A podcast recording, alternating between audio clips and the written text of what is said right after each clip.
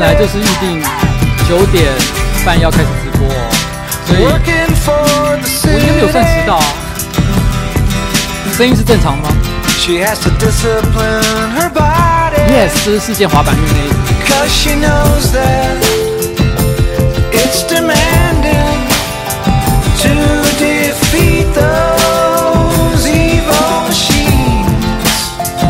不过今天开直播啊，我刚刚只是遇到了一件糟糕的事情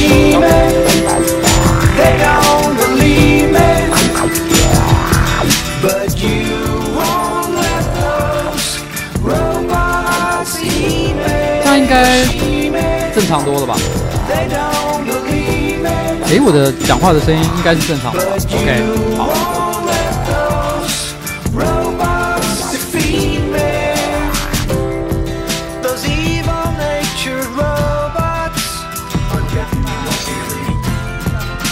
这首歌我应该有写在，其实其实大家不知道有没有注意到一件事情，就是在我的 YouTube 频道上面啊，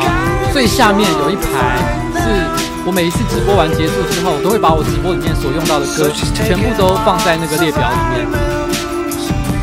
人生还是太小。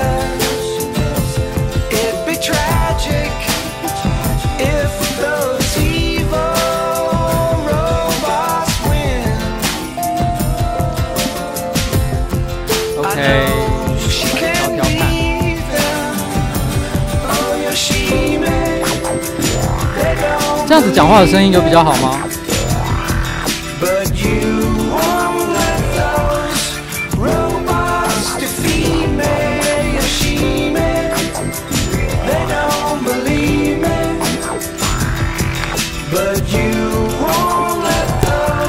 现在这样的声音是比较正常吗？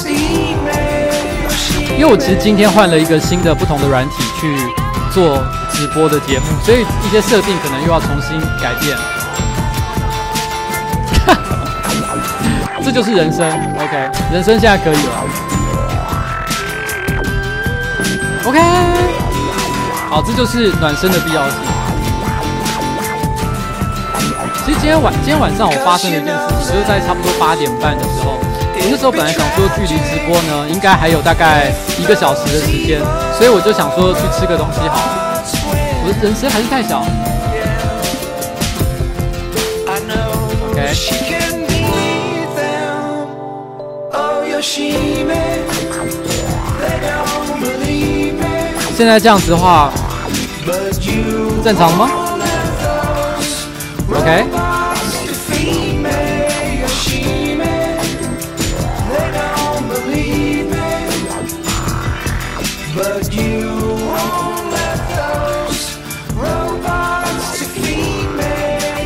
好，我现在已经调的，应该是蛮小。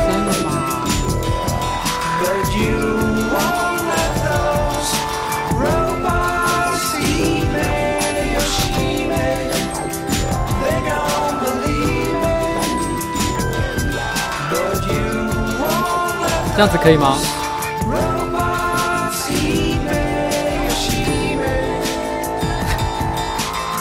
我已经小一格了啦。好，呃，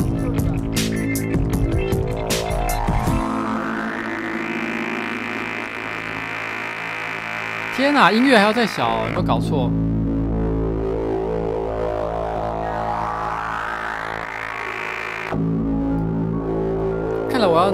己的耳机来听一下。Oh shit！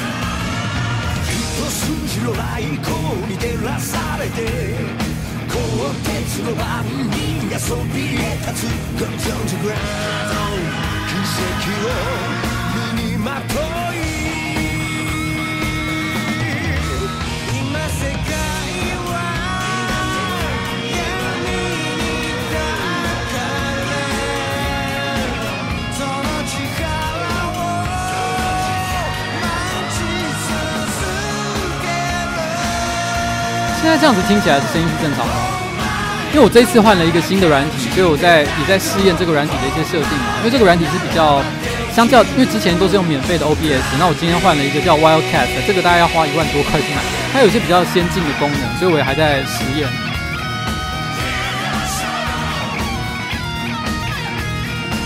我觉得这一次应该这样差不多了。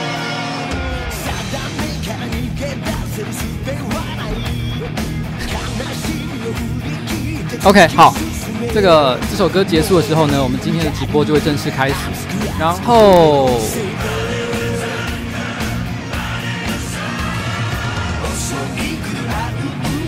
然后其实我今天刚刚本来在讲一件很无聊的事情，就是说，其实我今天八点半的时候，我本来想去吃个饭，因为想说距离直播大概还有一个小时的时间。结果因为我们呃，如果有看我们最近影片，应该会知道我们最近发生的一件事情，就是呃。我有一天因为生气的关系，不小心把我们公司的门给甩坏了。这是真的，这不是乱开乱开玩笑，我真的把门甩坏了。然后，然后呢，就发生了一件事情。然后就是我们现在的门其实关不太起来，你都要很刻意的去把它关好，才能够把它关起。可是有时候有些同事呢，他们会有一点点，就是可能疏忽了这件事情。所以我八点半要离开的时候，我就看到那门是开的。然后我就发现我们家的猫好像就是办公室的猫小花突然间不见了。我发现怎么样都找不到它。而且因为我很担心一件事情，就是因为他最近有点太胖，所以我在控制他的饮食。所以呢，他其实，在直播之前，其实他正在哭，说他很饿，他想要吃东西。可是我跟他说要晚一点才能吃，所以我想他会不会赌气跑出去了？那时候我就很担心，我就真的跑出去找他。结果果然在我们办公室附近的转角看见他，可是他一溜烟就跑走了。所以我就追着他，追了大概快半个小时，才终于把他找回来。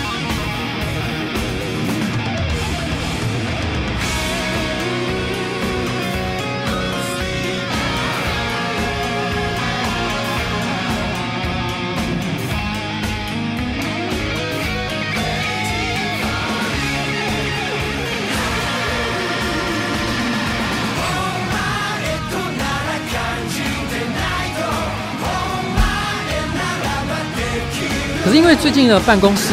呃，因为很忙的关系，所以他喜欢吃的饲料其实已经没有了。所以我这几天喂他的是他比较不喜欢的。我本来想说有点生气，想说不要理他好了。可是我刚本来找到他的时候是九点，我想我还有一点时间去买东西吃。可是我转念一想，我还是溜着滑板溜到两公里外去帮他买了他比较喜欢吃的猫食。所以我刚刚回来到现在这一瞬间，你们现在可能看不太出来，但我的腋下其实是湿掉的。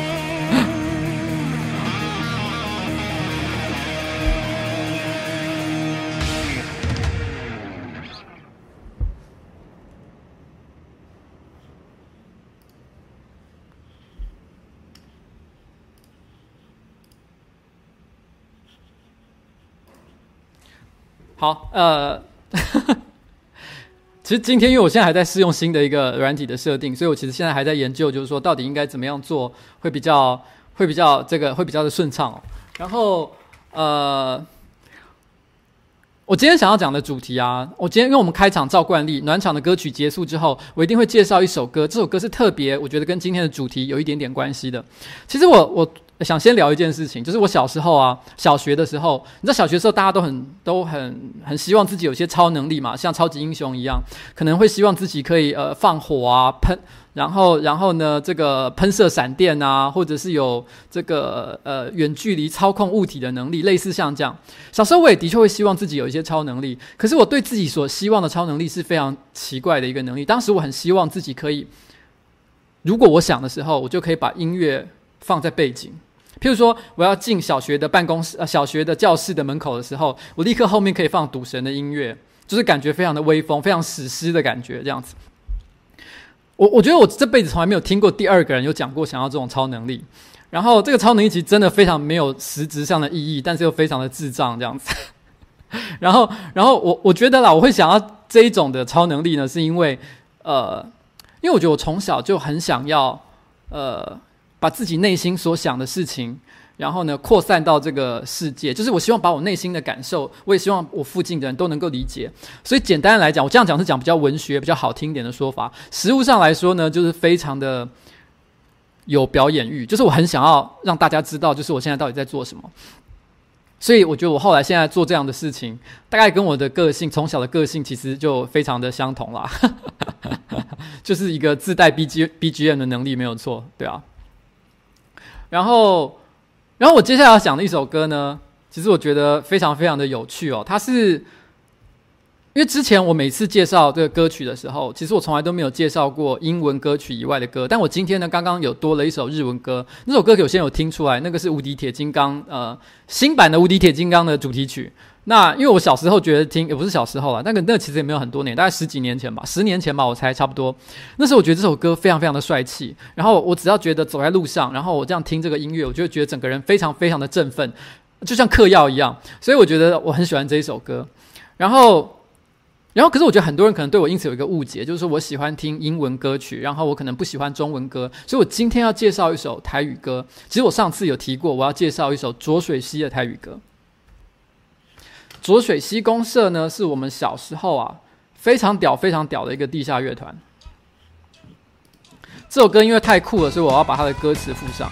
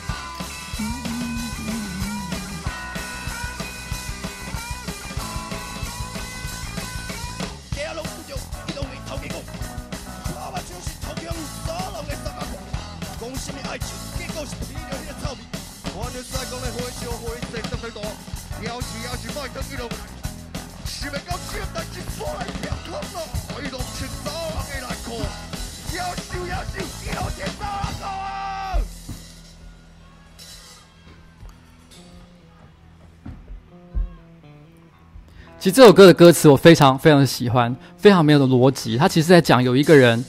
他从国外的哥伦比亚大学读到博士毕业，是一个非常有学问的人。可是他竟然喜欢偷穿女人的内裤，然后呢，他还在内裤里面拉屎，屎里面还有绿豆汤。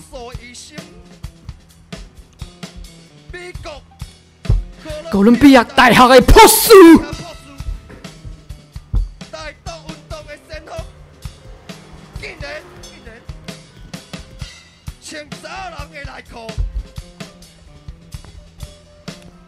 博士。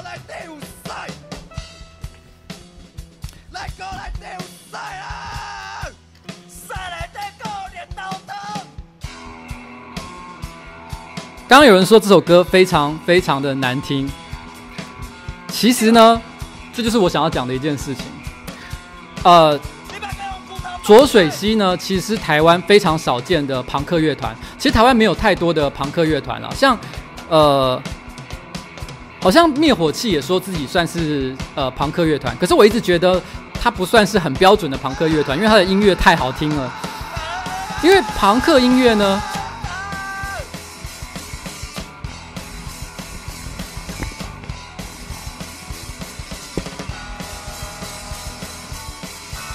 好糟糕！我一整我一直在调整音量的事情，因为有人一直跟我讲说，因为刚刚一开始是有人说我的呃声音太小，所以我把它往下调这样子。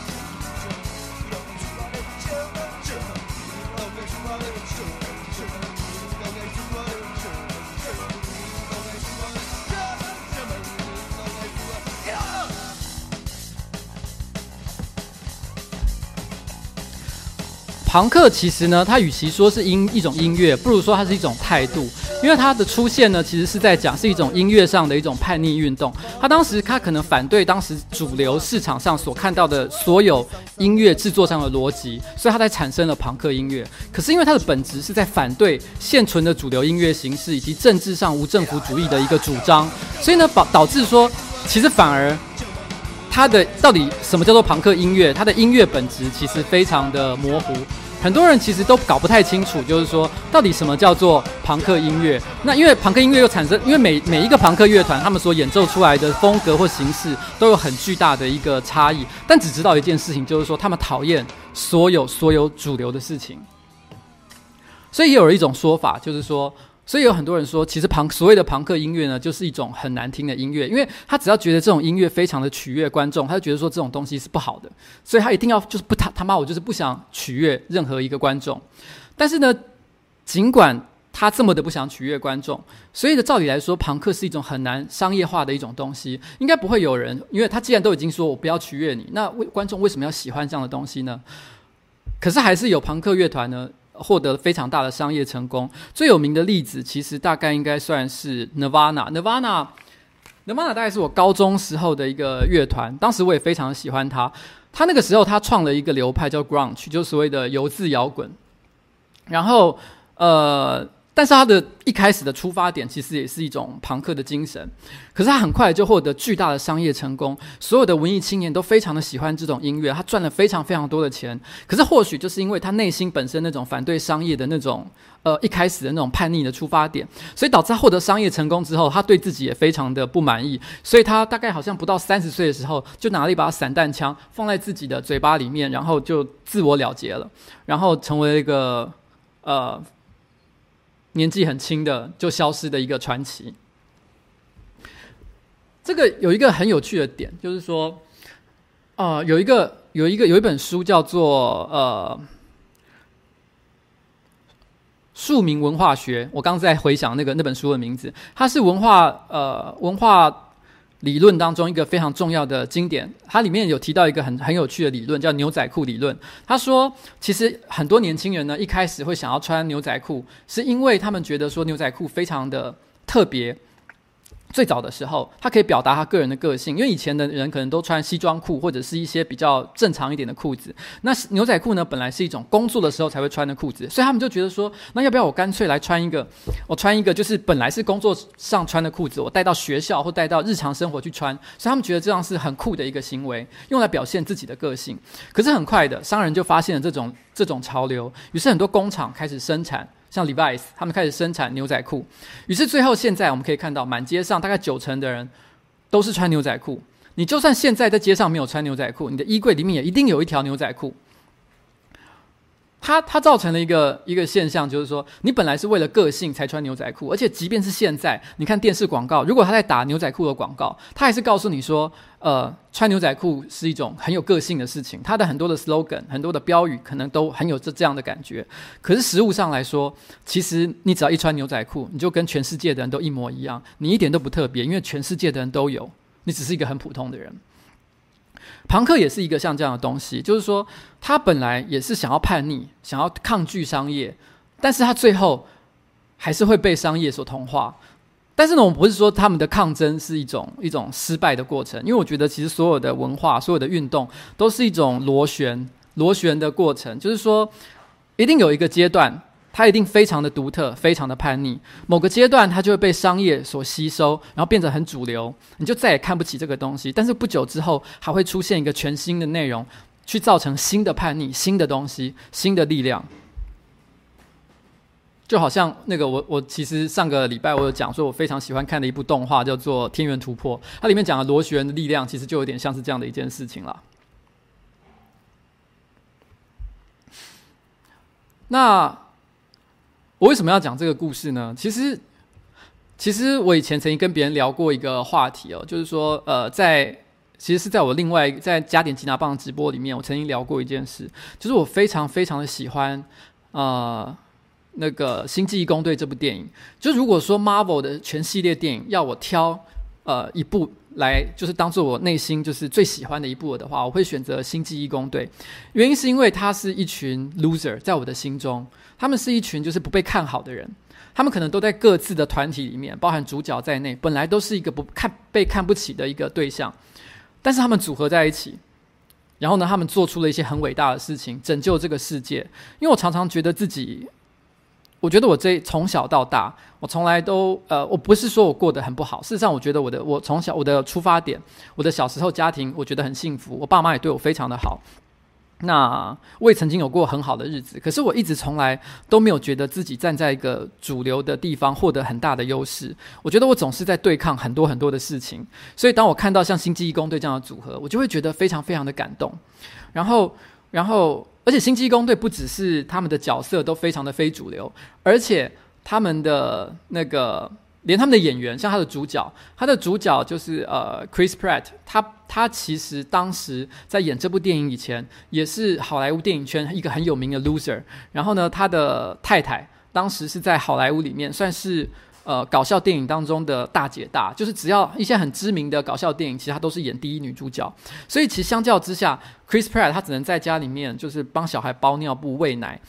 其实呢是一个比较吃瘪的一个情况。所以他演了这部电影之后，他等于是完完全的咸鱼翻身，从来没有人想过他有成功的这一天。所以对我来说，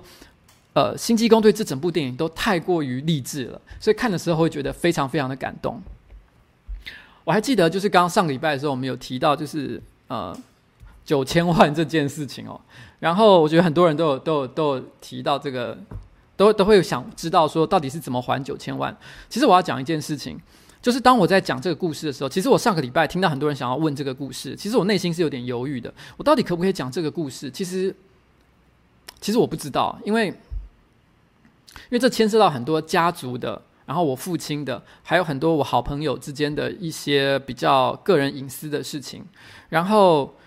当然了，其实里面也没有什么不好的、不好的、不好的故事要说出来。我记得我我呃，可是他们很可能会对于我对这件事情的看法有相当不同的观点。我其实也不知道他们跟我有什么样不同的观点啊，但我知道他们一定会有跟我有不同的观点。我老婆说过一句非常有智慧的话，就是。因为我上一周其实在我的直播里面讲了很多我老婆的故事嘛，然后他的同事就问他说：“哎，你会不会觉得你老公一直在这个公开的场合讲你的事情，会让你很不爽？”然后我老婆就说：“没关系啊，随便他讲，因为他讲的那个人并不是我，他认为我讲的这个故事呢，其实是另外一个人的故事。”只是我想象中的我老婆的故事，不是真实的她，所以他觉得他不需要在意我的故事里面的老婆这个人到底是一个什么样的人。然后，然后其实这这让我想到，就是啊、有一个日本小说家，其实他讲过一句非常类似的话，他叫山田勇美，他有一本书叫做呃“跪下来舔我的脚”，你们光听这个书名就知道，其实很像是我可能会喜欢的一本书。然后，呃，山田勇美讲过一句话，他说。任何一个小说家，他只要写一本书，就会得罪一个朋友。因为大部分的小说家在写书的时候，其实他一定会从个人的经验、个人的生活经验去出发。他可能会因为他呃生活中他当当中他遇到一个朋友，或是他曾经生活历程当中的某一件小事，引起他的一些灵感，所以他决定去写这本书。那他写这本书的时候，一定会有朋友对号入座，觉得这小说里面的某一个人或某一件事情，摆明了就是在写他。所以他就一定会对这件事情感觉到非常非常的生气。其实这个，我觉得这个句话讲的非常非常的有道理。因为以前跟我老婆，我曾经聊过这样的事情，就是说，因为我在做创作的事情，我难免其实我可能会讲到家里的事情，或者是他的事情，或者可能牵涉到我们两个共同的事情。我跟他说，其实如果我没有办法坦诚面对我自己的人生的话，那其实我的表演就会有虚假的成分，我就很难百分之一百的认真。所以如果如果他希望我能用全力去做我的演出了的话，我希望他也不要介意到底我讲了什么样的故事。OK，好，然后呢，所以我现在要来开始讲。所以刚刚本来有说。好像我讲了这一长串，好像是要告诉大家说，其实九千万的故事最好不要讲。其实我不是要说这件事，我只是要单纯做一个开场，告诉大家说，九千万这个故事，接下来我所要讲的是我个人观点，我个人看到的事情。但是呢，有参与到这件事情的人，很可能跟我有不一样的观点。如果你们有听到了，其实你们可以直接来跟我谈，没有关系，因为我并不是认为我说的话一定都是对的。呃。发生这件事情的情况呢，是差不多是在我三十七八岁的那一年吧。然后，我的父亲呢，其实是一个中小企业的老板。然后其实在台湾也的同业里面，他也算是小有名气的一个人物。那所以呢，其实他也算是蛮受尊重。他的确也是个非常聪明的人。那大家常常都开玩笑讲说，我建中台大毕业嘛。那我爸爸其实也是台大毕业的一个学生。那所以，所以其实他也是个非常聪明的人。但我爸爸呢，我觉得坦白说，他有一个，我从小都认为他有一个很大的个人缺陷，就是他总认为在他的心中，他以外的人都非常的笨。然后，然后呢，他常常会觉得，呃。他是这个世界上可能是最顶尖优秀的一个，他没有这样讲，可是我觉得他内心是这么想的。他觉得是这个世界上最优秀的一个人，可是不知道为什么，他并没有得到他心里中所想象的那种成果，所以他总是过得非常的痛苦。明明他其实他有一个还不错的一个公司，然后呢，他也开创了他自己的事业。那他的家庭，老实说，呃，我不敢讲我们的小孩成就都非常的好，但是我相信也没有给他太多担心的地方，所以他其实理论上来讲，他已经有一个还不错的人生了。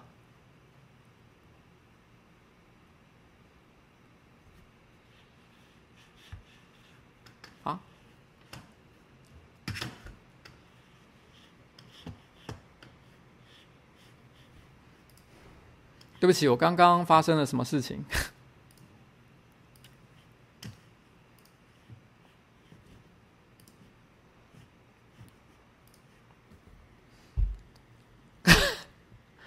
对不起，因为我要讲一件哦，我我刚刚打断我自己，我要我要讲一件事情，就是说，诶。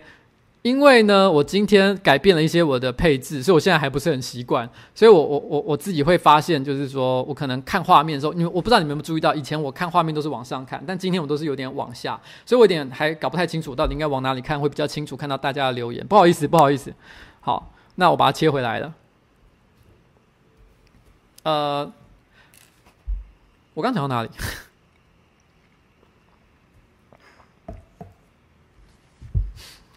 我父亲啊，其实，所以其实我觉得他一直过着一个蛮痛苦的人生啦。那他其实明明有应该算是很好，但是我觉得他晚年的时候，我觉得也许是这种痛苦的心情，所以导致他就是他突然间有点逃避现实。他有的时候会突然之间拒绝去上班。他明明是一个公司的老板，可是他突然之间就一个礼拜、一个月、一个礼拜，完全都躲在家里面，他也没有出门。然后呢，就是。活在自己的世界里面，所以这对于一个治理一个公司来讲，当然是一个很巨大的一个问题。因为一个老板他既没有亲自去督导或做很多很多的执行很多的决定，其实这是非常不好的一件事情。那所以当然公司的营运可能慢慢的也出现一些状况。那我坦白说，作为我他的儿子，其实我我并没有很关心他的事业。那因为这里其实不算是我的责任了，所以我一直都没有发现这个状况。一直到有一天，他突然之间就是他的他的员工打电话给我说，我的父亲呃中风了，这是一个很巨大的事，就是一个他身体出现了一个很大的问题，所以我就立刻跑去台中看他。但是我去台中看他的时候，那当然那个时候我照顾了他大概一个月，他慢慢的因为中风其实呃一开始第一个月可能很严重，但是大部分的人在一个月后都可以恢复到七八成，就是可能可以走路，也可以正常的讲话，会变得比较好。然后这时候，他在一个月后，他突然失踪了，他就消失不见，就是突然之间他出院，然后也没有人知道他去了哪里。然后这时候大家很慌，然后呢，员工跑来找我沟通说：“哎，你爸爸不见了。”然后这个时候我去看，我去公司呃视察那个情况，我才发现一件事情，就是这个公司啊出现了非常巨大的问题。我开始检查我爸爸公司的账目的情况，我发现我爸爸的公司。呃，当时应该有差不多九千万的资金缺口。我爸爸的失踪，我认为其实他是简单来讲，就是他想逃跑，他想要逃跑这一切，他不想管这件事情，他想他想一走了之。可是我我爸爸才刚刚中风，呃，过完一个月，其实对我来说，这是一个你怎么可能让爸爸就是在。中风一个月，其实身体还没有完全好的情况之下，你就让他真的去流落到一个很遥远的地方去呢？所以我当时觉得我应该要想办法解决这个问题。那这个九千万的资金缺口，并不是一个马上，它是一个资金缺口，但不是一个马上我就必须要给出去的钱。不过当时大概有两千万的呃两千万的这个这个这个现金呢，必须要在一个月内支付出去。如果这这个一千万、这两千万的现金没有支付出去的话，银行很可能就会发现我们的营运上有问题，就会立刻可能紧缩银根，整个公司就会像是骨牌一样兵败如山倒，然后就会立刻就是这九千万就立刻从本来只是个缺口，变成立刻都要拿出来的还的钱。所以我必须要解决，先解决两千万的问题。那当时我就做了一件事情，就是我先找了。我们家族里面的所有人，所有的亲朋好友，除了我阿公阿嬷以外，因为我阿公阿嬷年纪太大，我怕让他们呃很伤心，所以呢，请开了一个家族会议，我希望跟他们讨论，就希望大家能够帮助我们，因为老实说，我自己手上也没有这个钱。那因为我的，因为其实我是桃园人嘛，那我姓邱，其实可能住桃园的人就知道，邱在桃园算是一个还蛮大的姓，所以其实我们的亲友非常的多，那也有一些其实的确背景比较好的一些亲戚。那我觉得在开完会之后，其实我觉得很多亲友也的确非常的帮忙，他们很快的就拿出了一些他们自己有的资源去帮助我，不管是人力还是是呃现金，那甚至包含我妈妈在内，我妈妈大概也给了我三百万左右，然后。然后，可是我妈妈其实因为我爸跟我爸爸是离婚的状况，所以我爸爸、我妈妈其实一点都不想帮我爸爸。他之所以给我三百万，不是为了帮我爸爸，是为了帮我，是为了我这个人。然后呢，呃，他不希望我觉得这个压力太大。然后，然后呢，于是我就呃立刻先拿这个两千万解决公司最紧急的状况。然后呢，我又。跟呃一些就是我们可能比较了解公司营运的亲戚做了讨论之后，我们做了一个决定，就是把公司，因为我爸爸的公司呢是卖机械的一个工厂，那我们决定把九条机械的生产线啊、砍到剩下三条，我们觉得比较有获利呃可能性的，然后我们同时裁员三分之二的员工，只留下三分之一，让三分之一的员工去经营最最赚钱的三条产品线，因为我们觉得要先做到第一件事情，就是让这个公司转亏为盈。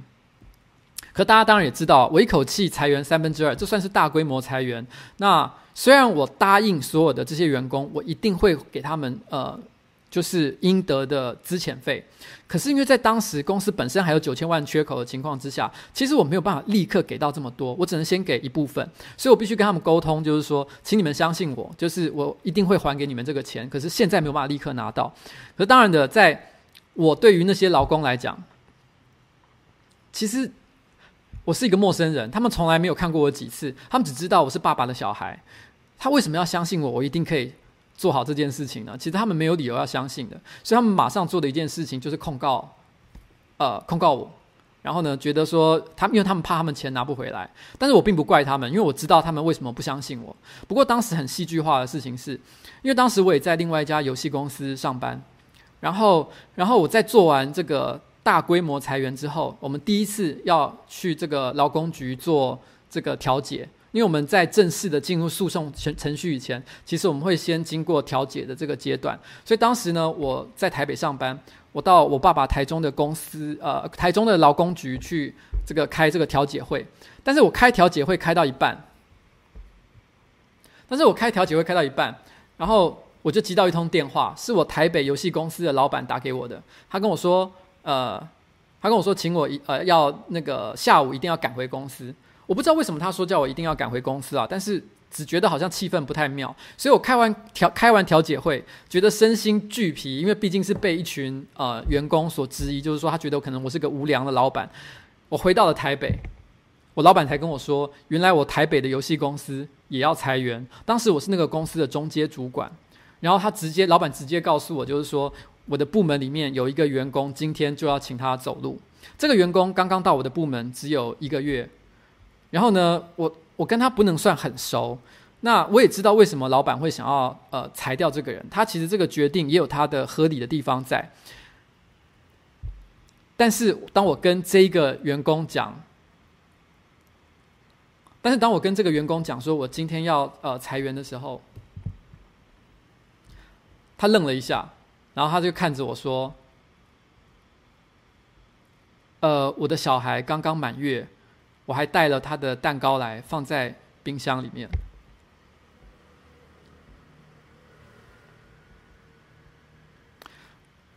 就是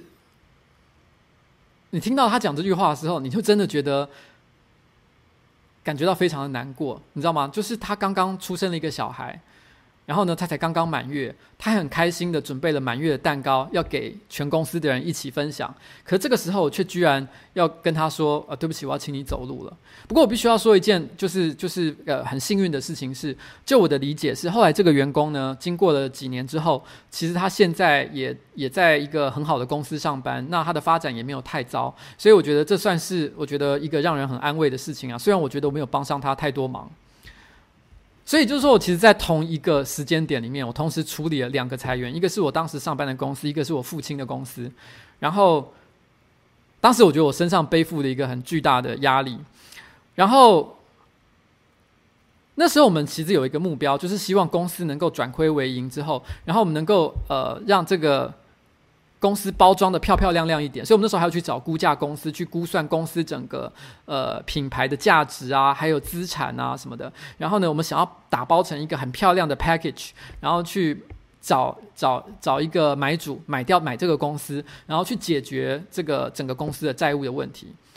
当时的确出现了非常多不同的人马来跟我们洽询，因为我父亲的公司呢，虽然当时有经营上的困难，可是。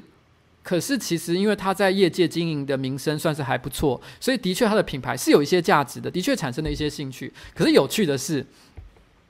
很多人见面还没有几次，其实我就发现，其实他们呃，并不是非常正派的人物。举例来说，呃，你呃，在在台湾有一种有一种人，我们叫中人，呃，英文可能叫 broker，就是他们就是负责去呃。中介各种商务的机会，譬如说，呃，我想要卖一块地，这块地不，我不是普通的房，不不是普通的房子哦，是指可能是几千平的一个很大的一块地，像这样一个很大的一个标案，那可能他，但是呃，买方跟卖方其实都都不知道在哪里，所以他去想办法找到合适的买方跟合适的卖方撮合起来。那因为这毕竟不是你去上五九一或是一般的网站就可以很容易达成的一个任务，所以这样的中人呢，其实在很多的交易里面是很重要的一个存在。那可是这些这些中人呢，其实当然他们都来自可能黑白两道，其实有各式各样的各式各样的可能性。所以其实在这个过程当中，其实我就受到了蛮多奇奇怪怪的的的骚骚扰。像有的人，其实其实你跟他第一次见面，就会发现他不是什么不是什么。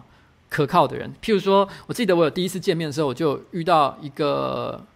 呃，一个也是前客，他跟我见面就跟我约在金华酒店，然后约在行政楼层，行政呃饭店的行政楼层通常是指比较高级、比较贵的一个房间，但是他约我在那边见面，其实老说这是一个没有什么逻辑的事情，我们可以约在很多不同的地方见面，甚至可以约在我们的公司，他可以顺便来公司看看，可是为什么他第一次见面要约在一个？大高级饭店的这个行政楼层呢，因为他单纯的只是想要展示，就是说，哎，我是一个非常你知道有办法的一个人，我可以住在很贵的地方，所以我跟你谈的生意是真的，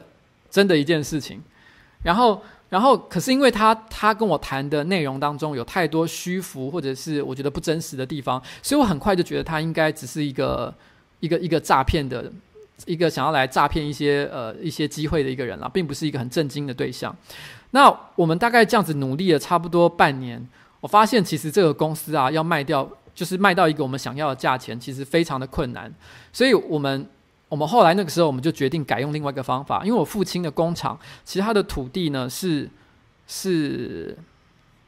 呃当时就是很早的时候就自己买下来，然后建的工厂，所以土地是有价值的。不过土地呢，我们当时因为当时的市场的情况也不算是特别好，所以我们也很难卖到一个很好的价钱。加上我们又有急需，因为毕竟公司的九千万缺口这个问题它一直存在，而且它并不是不用付，它是一直不停的要支付出去。我们只是刚刚止血而已。所以，所以呢，呃，我们那时候呃也是有一点点急急切的关系，所以我们最后我们找到了一个方法，就是呃，我们最后其实并没有。呃，我们把那个土地呢，最后卖的一个价钱，我们本来可能是希望至少卖到七八千万，但实际上来讲，我们可能最后大概只有卖到差不多六千万左右，也就是实际上我还有大概三千万的钱必须要还。但是我们做了一件事情，一我觉得我们那时候做了一件决定，我觉得还蛮正确的，就是我跟当时公司剩下的三分之一员工，其中的几位核心员工谈一件事情，就是说，我觉得我父亲年纪已经大了。他不可能再经营这家公司，那他也生病了。那而我呢，对这个行业其实不是很有兴趣。然后，然后，如果你们对经营这个行业有兴趣了的话，而且也觉得有心得，你们有办法做的话，我现在把这个公司让给你们，让给这些员工。然后呢，但是你们要想办法，就是筹出一些钱。然后呢，因为你们毕竟这个公司不是免费卖给你们，你们要想办法筹到一笔钱去买这个公司。然后同时间呢，呃，但是他们他们筹不出三千万这么多钱嘛，所以剩余的部分他们必须分期付款，然后来付给我们。但是这个分期呢，因为当时我不是还说我有裁员了三分之二的员工嘛，那我就跟他们说。就是经过一些计算之后，我就差不多，我觉得他们不够的钱，就是这三分之二员工的资遣费，还有很多其他应该要付的杂费，所以我就跟他们说，那接下来你们就让这三分之二员工的呃未来的退休金，然后资遣费，就由你们来分期付款付给他们，然后呢，由你们的，因为现在账面上公司的账面上是赚钱的嘛，所以这公司丢给你们继续营运下去，绝对也是有机会的。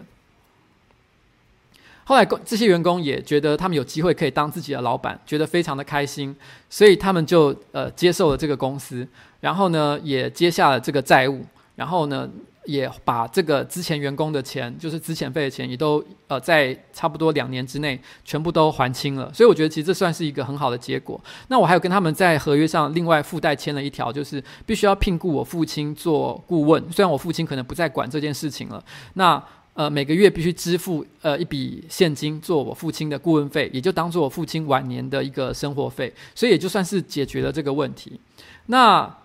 其实其实这这些钱最后算到最后，大约还差三百万，还不够三百万还。然后我就先把这些钱全部都还给了当年有借我钱的那些亲戚。我唯一一个没有还的人就是我妈妈。我刚刚前面有讲过，我我妈妈欠我。呃，我妈妈借我三百万嘛，那我那时候，我妈妈其实那时候有点生气，她就说：“为什么全世界的人钱你都还了，你就我的钱没有还？”可是，在我的我的角度来讲，全世界的钱我都能欠，只有都不能欠，只有你的钱我能欠啊。所以，对，九千万是包括员工的资遣费。然后，所以，所以其实呃。其实后来我那个时候，我记得我每个月我就固定要还给我妈妈大概呃四万块钱左右吧。那时候按照我们的协议，然后然后那我妈妈虽然她的确是我妈妈从小对我非常的好，我我其实坦白说，我小时候啊不是一个不是一个真的是一个有点中二而且有点有点讨人厌的一个小孩。我还记得我高中的时候，我考上驾照的时候，我第一次考上那个。轻型机车驾照，我不是之前去考重型机车驾照吗？但其实我小时候是考过轻型机车驾照，轻型机车驾照只要去考笔试就好了。然后我考考完轻型机车驾照，我就跟我妈妈说，我想要一台呃轻型的机车这样子。然后我妈妈当然是觉得高中生骑什么机车啊？然后我就很生气，我还在就是在家里面耍赖，跟我妈闹脾气，哈，你都不买给我，我的朋友都有，同学都有。然后结果我妈妈第二天呢、啊，第二她第二天就是就是。呃，下班回来，我就看他拿了一张机车的 DM，就跟我讨论说：“好了好了，你说说看，你到底要哪一台？”这样子。其实我根本就是一个非常非常，你知道吗？就是对我妈妈真的是非常非常非常奴的一个小孩这样子。然后，可是我妈妈当时呢，在就是我欠我妈三百万这件事情，我妈每个月都真的会跟我提醒，就是说必须要还她钱。那我其实后其实其实。其实我妈妈在这件事情上并没有给我太多的就是就是耍赖的空间这样子，可是我一直觉得我妈妈应该不是真的为了要跟我讨钱，而是因为，而是因为，我想讲一个故事哈，这是我我其实我也不知道是怎么样，但是但是我这是我的猜测，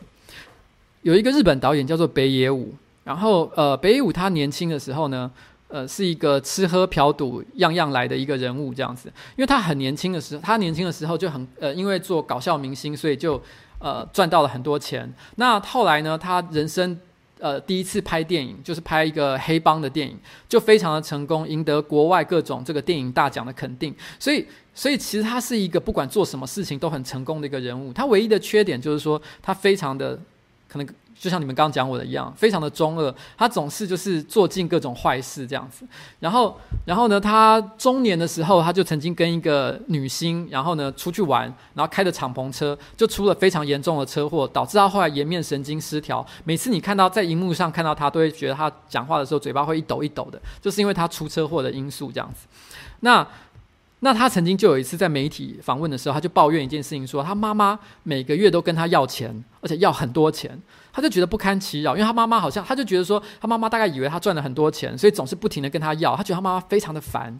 然后呢，曾经在很多不同媒体他都抱怨过这件事情。然后有一天，然后他他妈妈就是过世了。然后他的大哥突然出现，然后拿了妈妈的一封信给他，然后他打开妈妈的那封信，然后才发现妈妈跟他讲说，其实他妈妈过去这几年为什么一直不停地跟他要钱，是因为他觉得在这个妈妈所有的儿子里面，北野武是最不懂得怎么样照顾自己，也不懂得存钱的一个小孩。虽然他很会赚钱，所以他很怕他晚景会很凄凉，所以他决定就是每个月不停地跟他要钱，然后都存在同一个账户，然后好像留给了他三千还是五千万左右日币左右的一个遗产吧。都是北野武呃每个月给他的钱所留下来的，然后当然北野武那时候就听了就非常的难过，就痛哭说原来妈妈是为了这个样子的目的，所以有时候我都觉得我妈妈那个时候之所以都很坚持，不论如何就是一定要叫我还她那笔钱，应该可能也有类似的目的吧。所以所以其实尽管我妈妈是跟我就是说你一定要还钱，可是我内心都会有一种就是我妈妈人真好的感觉这样子。我妈妈其实小时候真的对我非常非常的就是就是。呃，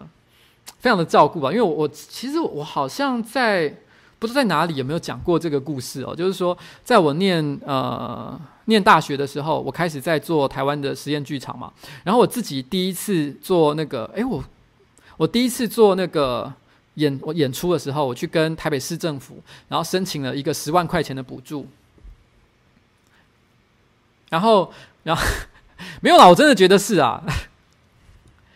我跟我妈妈申请了那个，哦，我跟那个政府申请了十万块钱的补助，然后我就要去那个，呃，呃，做一出舞台剧嘛。那他可以先预支五万块钱，因为你总是有些钱要先付掉，所以我那时候就先拿了五万块钱。然后我那时候拿了那五万块呢，我就有一个骑摩托车在路上的时候，就有一个大学同学看见我，就偶遇这样。我大学同学就突然跟我讲说：“哎，Froggy，我们要不要去跳舞？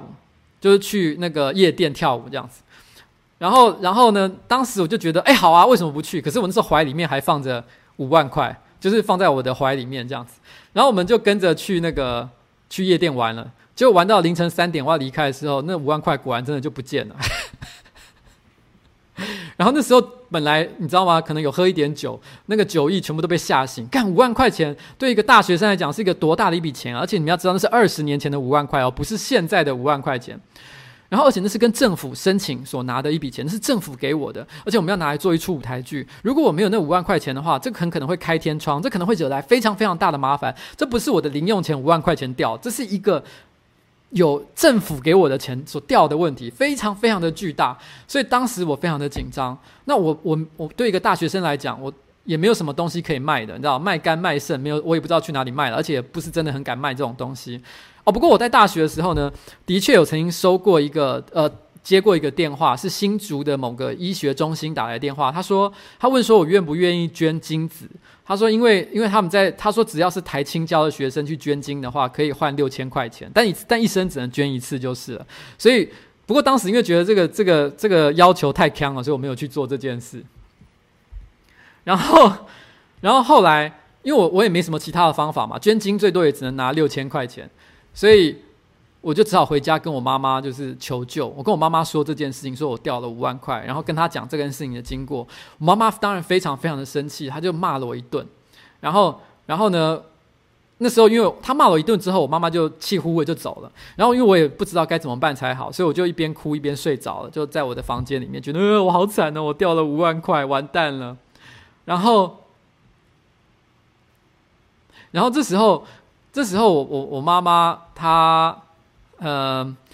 第二天早上醒来的时候，就是我哭着醒来的早上，我妈妈突然之间就就我还在睡觉的时候，突然之间有一个牛皮纸袋就丢到了我枕头旁边，然后我就被那个牛皮纸袋给惊醒，然后我一看，打开来一看，就是五万块钱，我妈妈起了一大早去银行帮我领了五万块出来。就是我当时内心真的非常非常感动可是这故事其实没有完你知道吗？但是因为后来这出戏做到后来其实是发生超支很严重的情况也就是十万块也不够。我还记得那个时候呃那个舞台剧演到第三天的时候其实我已经连发便当的钱都发不出来了就是就是已经完全一毛钱都没有。然后，然后我妈，然后那个时候，呃呃，那个呃，我们那个舞台剧的呃的后台的工作人员就问我说：“哎，今天晚上订便当要订几个？”然后还要跟我拿钱的时候，我就说：“哎，你先等一下。”我就大概跟他讲说：“哎，你就订个二十个。”但是我还没有给他钱，我就先跑出去。然后呢，因为我身上其实当时是一毛现金都没有了，然后我就赶快骑着摩托车去我妈妈的公司。结果我到我妈妈公司的时候，经过我妈妈公司附近的站牌的时候，我看到我妈妈刚好上那个公车，她就离开。那时候她正要下班这样子，所以我根本没来来得及赶上我妈妈，我就只好追着那个公车一路追一路追，然后追到了我家，因为我妈妈在我们家附近的站牌下来这样子。然后我就跟我妈妈说：“妈妈，我今天那个因为我们在做舞台剧，然后我已经把钱都花完了，然后发便当的钱都没有了，所以我希望能够再跟你借两千块。”我妈妈看了我一眼，然后呢，露出了一个有点失望、难过的表情，然后还是把两千块给我。对，我妈妈其实真的一直都对我非常非常的好。然后，然后其实其实，所以所以我才说，我我一直都认为啦，我妈妈应该这辈子真的是。嗯，其实我跟你讲，我我妈妈对我做的这事情还不只是借我钱而已。因为我小时候非常的叛逆，然后呢，我小学的时候还二小学二年级的时候，曾经把老师骂哭。我也忘了我跟他为了什么事情吵架。总而言之，我就是讲了非常非常尖锐的话，我就把老师骂到哭。然后我妈妈事后就一直去道歉。那我从小到大都一直惹过很多不同的老师生气。我到很长年纪很大的时候才知道，因为我妈妈每逢过年过节都要准备很多很多的礼物去送给我的很多老师，为的就是怕那些老师生气不理我。然后，然后呢？所以，所以，所以，其实我妈妈真的是从小真的是为了我做做了非常非常多的一件事情啊，对啊。当然，我现在没有再跟她继续要钱了，就是。然后，刚刚有人讲到妈宝这件事情哦，所以其实我跟我妈妈，因为我从。呃，感情非常的好，但是我其实并没有跟他住在一起，我一个月也跟他顶多见一次面，所以我觉得，其实我觉得我应该不太算是妈宝，我并没有我妈妈讲什么我就听什么。可是我曾经有一次跟我的一个女性朋友聊过一件事情，就是说，就是说，因为我有一次就聊天聊到自己的妈妈嘛，我就跟她讲说，我妈妈其实跟我出门的时候，她很喜欢就是就是牵着我的手，然后有时候她兴致一来还会咬我的手臂这样子，就是咬我咬咬我一口这样子，然后。然后当当时，然后然后然后就是，可是这只是我妈妈表现亲密的一种行为，我觉得也没什么太大意义。我通常都是随便给她咬。我妈妈还会跟我说，她觉得我是呃我们家三个小孩里面最乖的一个，因为只有我可以随便给她咬都不会生气这样子。结果后来那个女生听完这个故事之后，她马上就跟我讲，那个女生不是我的女朋友，只是我的一个女性同事这样。然后她就跟我说，你知道吗？你这个故事千万不可以跟女孩子讲，因为你要是跟女孩子讲的话，她们一定会觉得很可怕。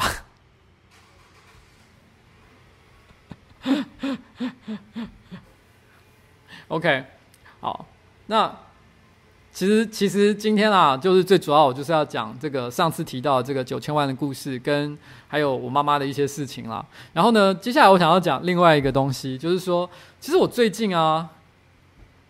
最近我正好看到那个呃五月天，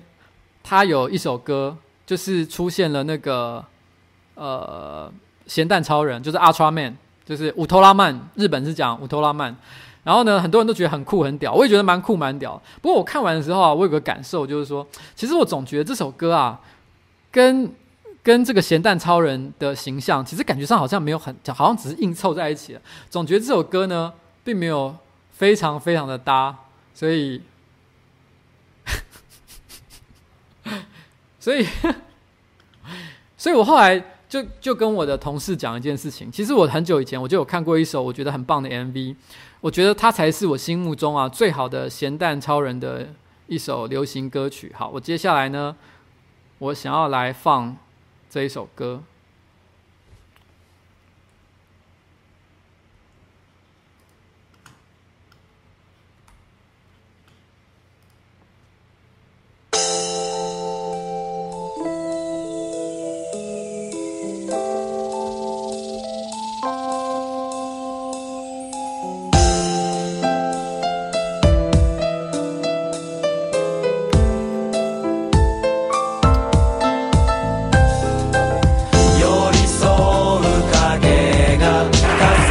，shit，他那个影像居然没有出来，我他的影像好像设定有一点问题。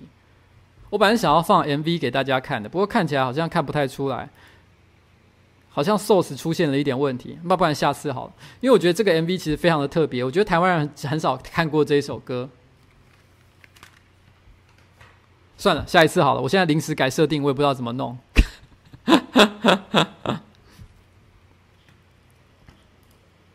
OK，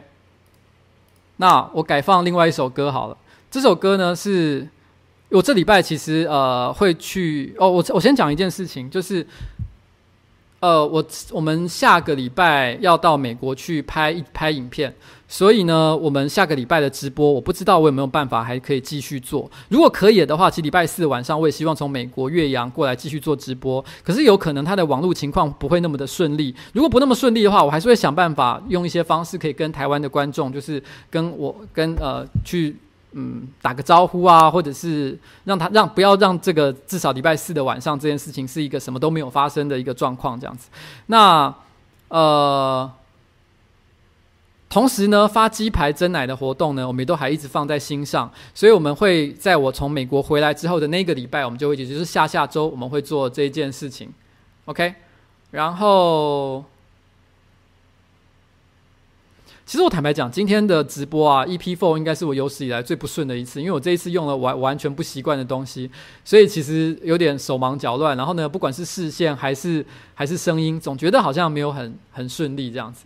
然后，不过我们这次去美国呢，拍片其实是由厂商赞助啦，哦，所以其实其实呃呃成本就是转嫁给另外一个我们的干爹了。那我们这个干爹是谁呢？我们会在我们的影片里面说明这样子，OK。然后我们去洛杉矶，然后昨天呢，我其实有在另外一个地方做演讲，然后，然后呃，那个演讲的内容其实有被呃。整理成一些笔记，然后放到网络上。然后不过因为那个笔记呢，我必须坦白讲，发生了一件事情，我觉得稍微有点遗憾了。就是那个笔记整理到网络上的时候，有被媒体转载。可是呢，一开始的时候，其实它被写说是呃被当场是我写的文章，所以我是署名是作者。可是因为那个笔记呢，其实坦白说，它是很认真做的笔记，没有错。可是跟毕竟它只是笔记，所以它是很快速的在课堂上把我两个小时的内容浓缩成两三千字，所以有一些脉络，我觉得可能跟我本来讲的意思有一点点不太像。相同，然后是我觉得稍微有一点点遗憾的地方。那我后来有稍微做一些修改，也请他们把署名的地方也做了一些调整，这样子。那里面提到了很多我对这个网络的这个呃 YouTuber 啊，或者是一些生态的一些看法。那我觉得有机会的话，其实我我有机会的话，我觉得可以在这个直播上我再跟大家聊聊。不过我必须要说，那篇文章其实我觉得他并没有把我完整的这个讲的脉络说要讲出来了，我觉得有一点点可惜，这样子。好，OK。那我想要来啊、放一首。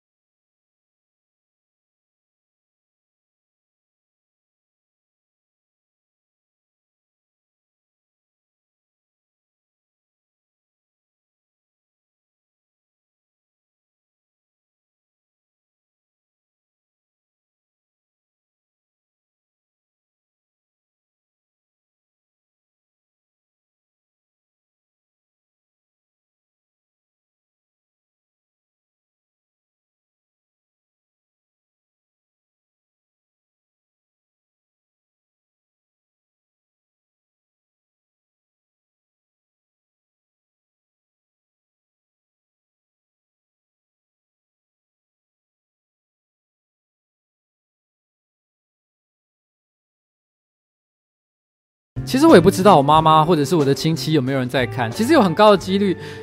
其实这个是一个很有趣的事情，就是说，其实很多人啊，呃，不会。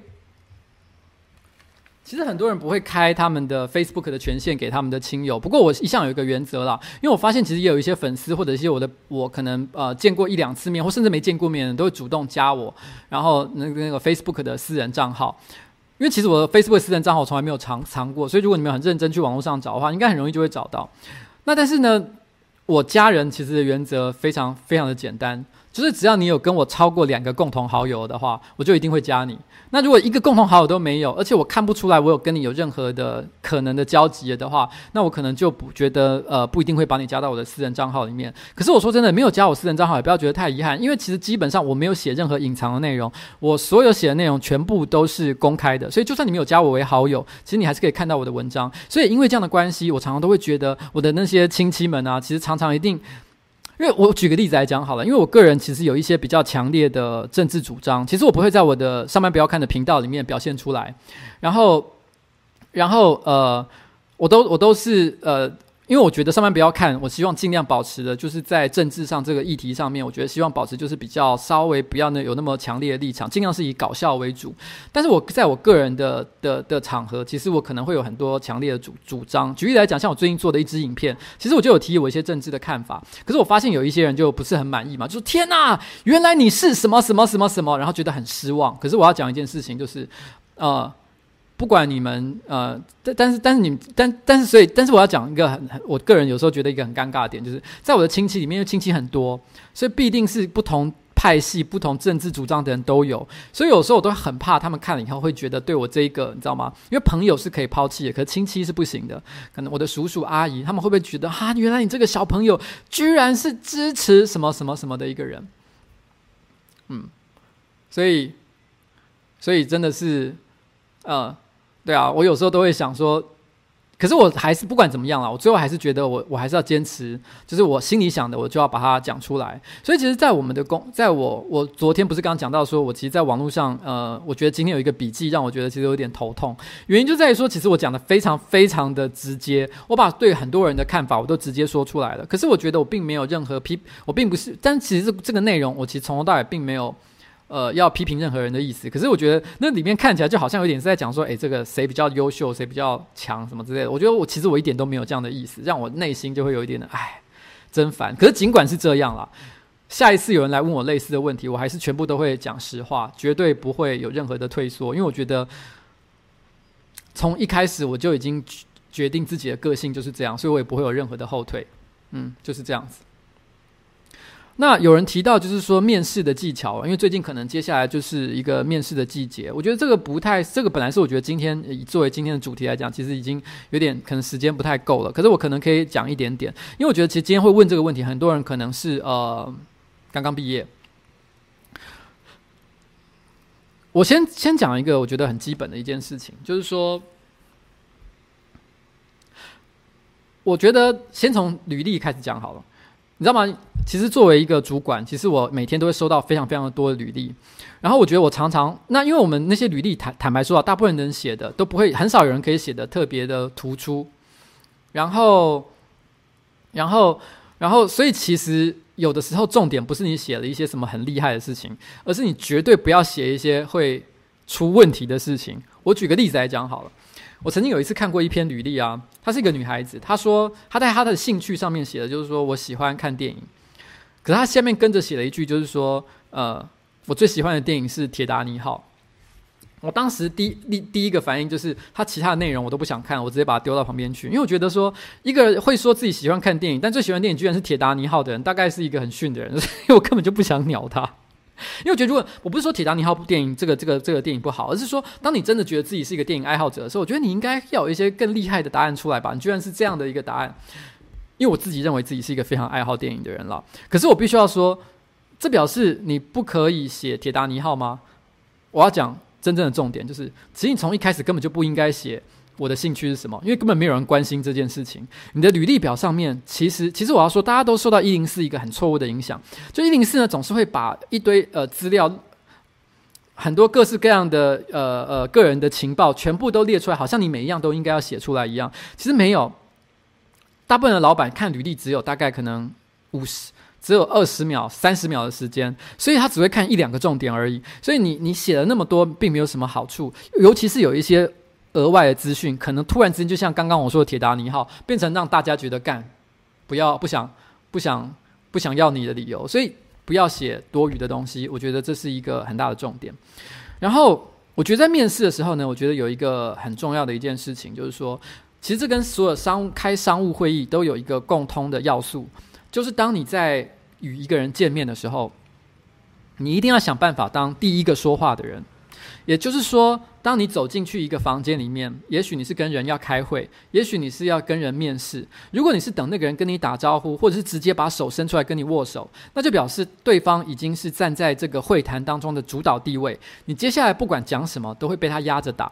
但是如果反过来，你是第一个跟他说话的人，你跟他说“嗨，你好”，跟他握手。接下来讲的所有事情都是以你为优先，所以这个气势本身就差非常的多。所以我会跟很多做面试的人是，请千万不要害羞，请做第一个讲话的那一个人。等一下，博一偷爆料了什么？我刚刚自己都来不及看，他刚说了什么？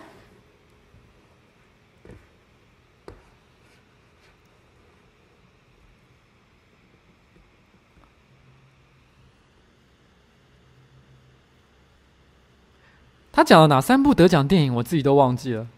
有这回事吗？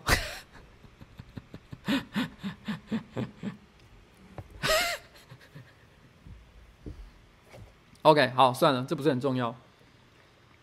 好了，既然游戏博弈一直爆料我的话，那我就来讲一下我当初找他进来的一件事情。其实我当初找他进来是一个非常有趣的状况。当时我在另外一个呃，有在我的前一个游戏公司上班嘛，我还没有离职。然后，但是我已经内心决定我要来开这家公司，那就是开这家公司的一个月前。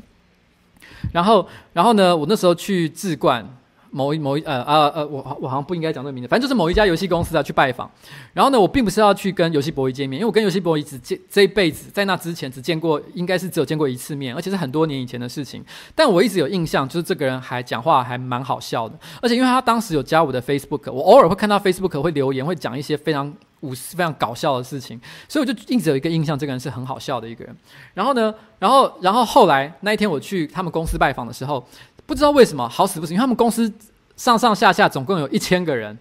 然后呢，他就居然就在那个走廊上出现，就迎面而过。那我这个人其实一直非常相信，就是人与人之间的一些机缘都不是单纯的巧合。我看到他那那一瞬间，因为我知道他本来就在做电玩类的节目，他是做节目，也大概懂摄影剪接相关的一些原理。然后呢，然后呢，我脑海中立刻联想到，这个人平常讲话很好笑，一个好笑，然后呢。又会懂什么叫拍片的人，我突然之间就觉得，那不就是这个人吗？于是我就立刻拍了一下他的肩膀。明明我是要去开另外一个会，跟我开会的人还走在前面，我就偷偷跟他说：“等一下跟我吃饭。”然后我们就跟他约吃饭，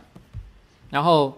就被我骗来了。他是我骗来的第一个员工，小火车之外的第一个员工，因为小火车是呃过去。在开这家公司以前，他已经跟了我连续两家公司，他本来就有点像是我的老班底之一啦，所以其实他他是一个一开始的必然成员这样子。然后游戏 boy 就是这样被我骗来的，然后对，嗯，OK，然后我觉得因为今天的时间其实也差不多到了，所以我觉得我可能就是关于面试考试的一些技巧，我觉得也许下一次我们再谈。不过我觉得有也有一些人会曾经跟我问问问过一个问题，就是说为什么你的你的呃，直播只有开一个小时，因为他们觉得时间太短。他们觉得很多直播主其实一开就一整个晚上陪伴大家。那为什么我你你只开一个小时的时间呢？因为我有一个观点是这样子，其实这也是一个开会跟看看与人相处的一个技巧。如果你是跟你真正的朋友在一起相处，你要跟他在一起三个小时、四个小时、五个小时，其实我觉得都 OK，都没有关系，这都是非常好的一件事情。只要你觉得你心里开心就好。可是如果你今天是一个在商务场合上与人交际的时候，你一定要注意记记得一件事情，最忌讳的就是你跟他结束的时间点是在于两个人都觉得没话说的时候，就是两个人互相对望，好像觉得嗯，我们好像话都讲完了耶。那然后于是很尴尬的说了一句说。好像那我们今天差不多就这样子哈，好好好，那我们谢谢。那下一次有机会的时候，我们再见面聊。如果你发生了这样的情况，就表示今天的会面其实是失败的，因为表示你们今天已经把所有可以讲的话讲完。当这个会议结束，如果他他的你的对面对方那一个人，他很可能就再也不会想要再跟你约见面，因为在他的心里面，他觉得他已经跟你把话都讲完了。最好的情况就是你们两个人见面之后。觉得话还没讲完的情况之下，你就主动把这个会议给结束，然后说：“嗯，很感谢，就是哎，我觉得今天差不多了，很感谢我们今天两个人这个谈得非常的开心。”于是他就会觉得说：“呃，你们两个人，那他就会觉得说你们之间是有话还没有讲完的，他会很期待下一次的会面。”我觉得这个在商务上的面谈，或者甚至于在面试之上，其实我觉得都是蛮重要的一件事情。有的时候你必须要自己去主，因为有一些面试的人。呃，负责面试的的的主考官吧，他不一定知道到底要讲哪些什么样的话，所以有时候你自己可以主动的试着去掌控这个节奏。但当然的，这是一个很高的、很高高高段的技巧啦。我觉得不是每一个人讲了就会做，所以，所以我只能说，这是一个我觉得大家可以试着去学习的一件事情。然后。对，其实这也是一个追女生的理论。你跟女生在一起，其实某种程度上来说，我觉得也要有相同的逻辑。我先讲，我先讲，其实讲到追女生这件事情，其实它有一个，我可以讲一个我面试的时候的一个经验，还有他跟追女生的关系。这也是谈恋爱的逻辑啦。我就是说，我曾经有一个朋友，不是我，我要强调，真的不是我，是我的朋友。他长得非常帅，然后身高一百八十七公分，然后英国留学回来，还长得很像凤小月，根本就是一个你知道天才，啊，人生胜利组。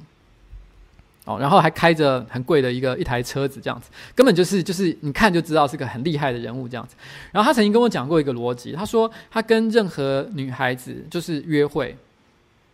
他一定不会那个，他第一次一定会爽约。他的理由就是说，因为他觉得很多漂亮的女孩子，他都会一开始先入为主的觉得，呃，是男生需要女生多一点。所以他们的态度是比较高的，所以他就跟我讲说，他觉得他他每次都会做一件事情，就是说他可能约好了礼拜六见面，然后但是到礼拜六他就说，哎，我今天工作太忙，不好意思，我今天就没办法去了这样子。他的可是我我都跟他讲了，这个是只有他这种帅哥才可以做这种事，我觉得正常人没有办法。不过我觉得这个东西它透露了一个逻辑，就是说，如果你想要在人呃与与人沟通的过程当中抬高自己的身价的话，其实你本来就要。掌握一件事情，就是说不能让别人觉得决定权在另外一个人身上。然后，然后呢？然后这不是在讲阿，这不是在讲阿杰的事情，所以，所以不要不要紧，真的不是阿杰，是别人。然后，然后，然后我要讲的事情就是说，我在呃另外一家公司面试的时候，呃，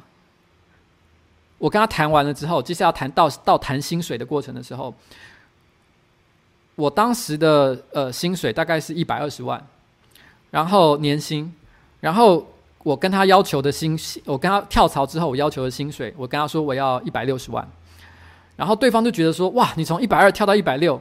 对方直接就跟我讲说有一点 greedy，有点太贪婪了，他觉得这样子不应该，他觉得我这要求太过分，然后我当时就跟他讲了一件事情，我跟他说，我觉得依照他们对这个职务上的需求，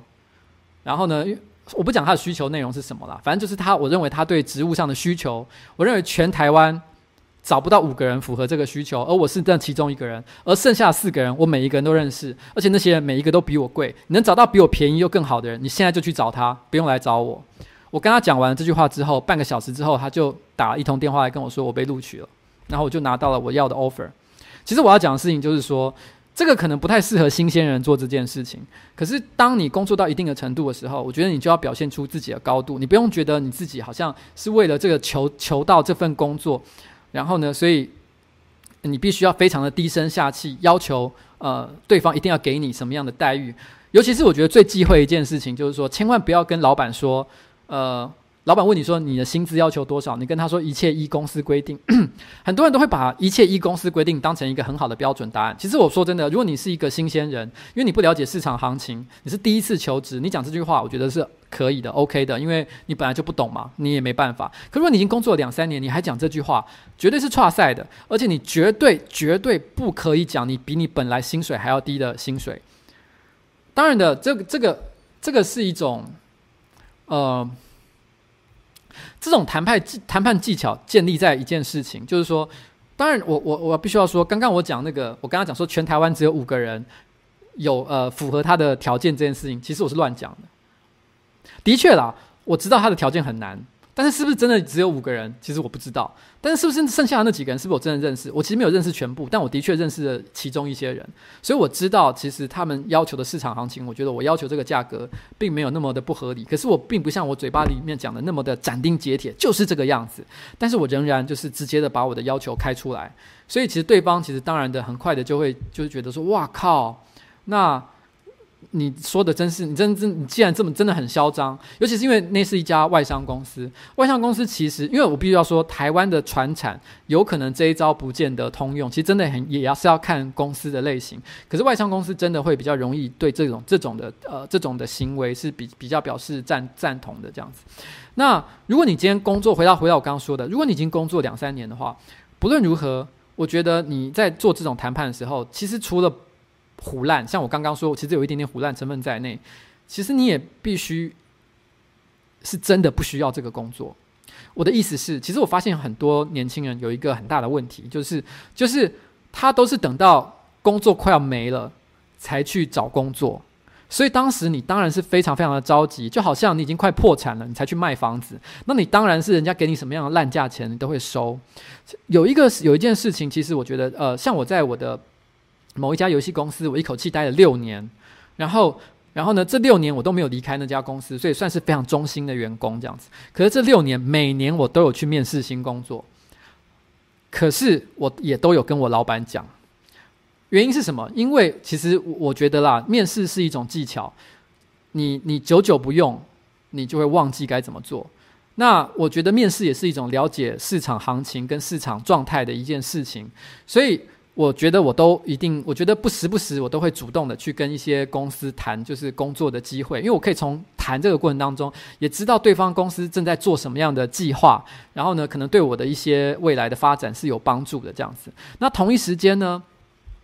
同一时间为什么要跟老板讲？是因为我觉得说真的，很多人很多年轻人有一个很坏的，我觉得很错误的一个。一个问题就是说，他们常常以为消息是很容易保守秘密的。譬如说，很多人觉得，诶，因为我 Facebook 有所私密，所以我讲任何话就是在私密的场合讲，就一定不会泄露。你看有多少的社会新闻事件，什么裸照或各式各样的东西是这样流出去的丑闻。这个世界上并没有什么真正一定能保守的秘密。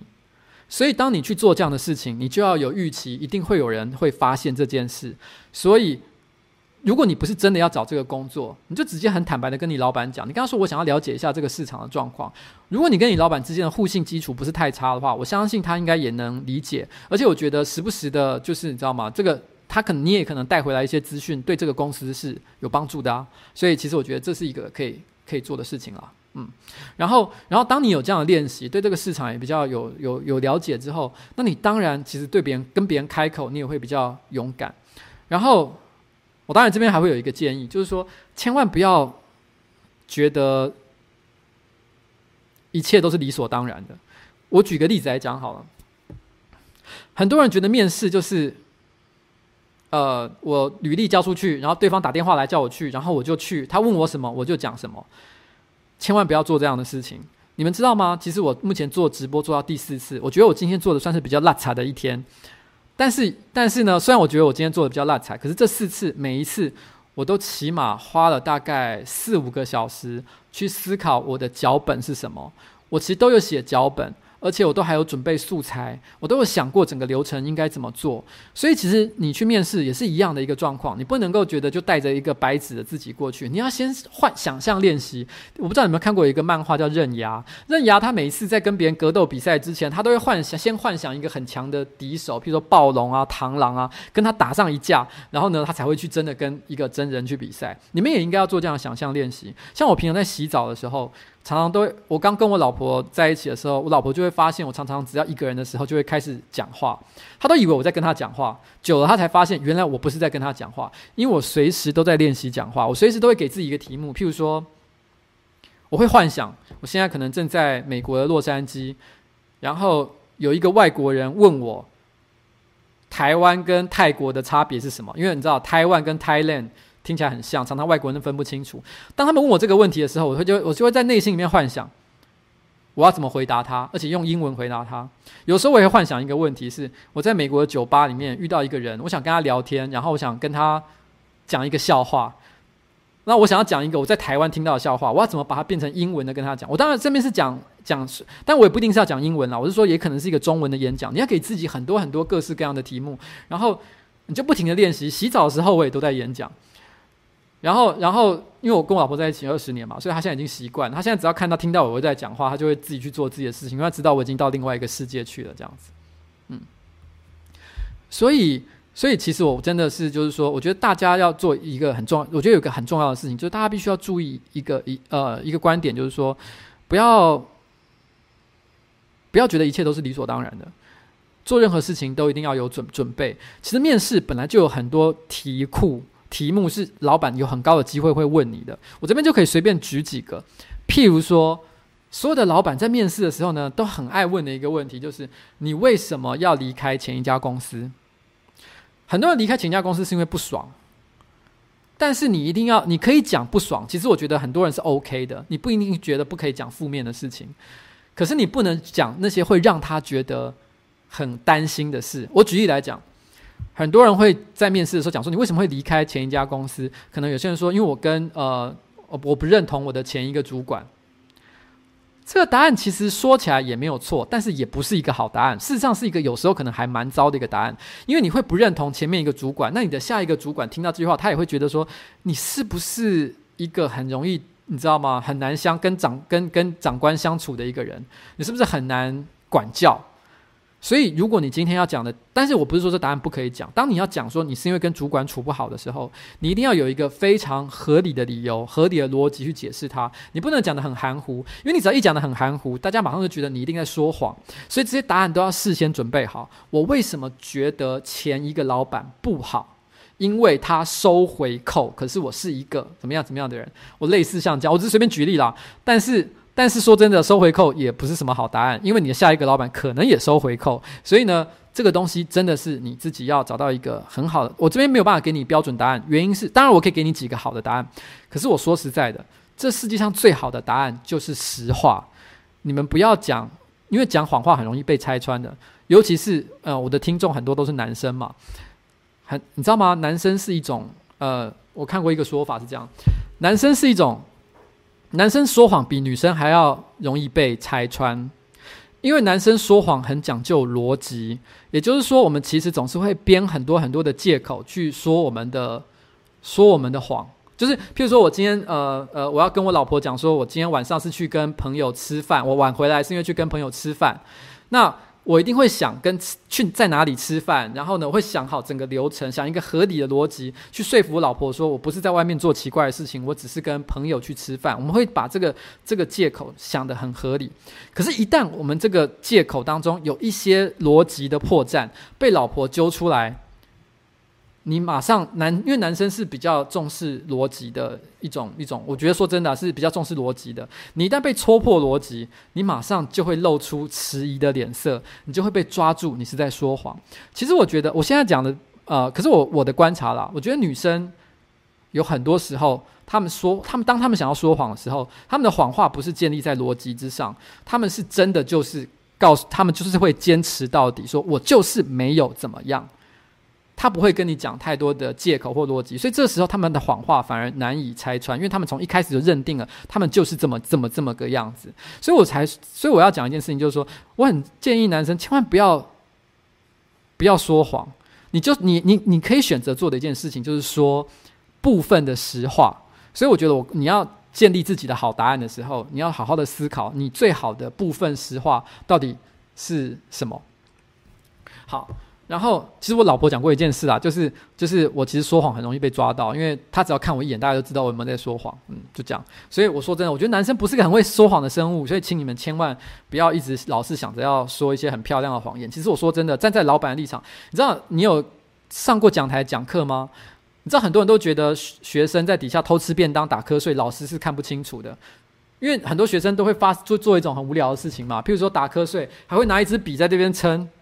假装好像是有一个，假装自己不是真的在打瞌睡，可是事实上，你只要有在讲台上讲过话，就知道台下在做什么事情，其实是一清二楚的，没有任何一个隐藏的，是你以为有在隐藏。比如说你蹲在这样吃饭，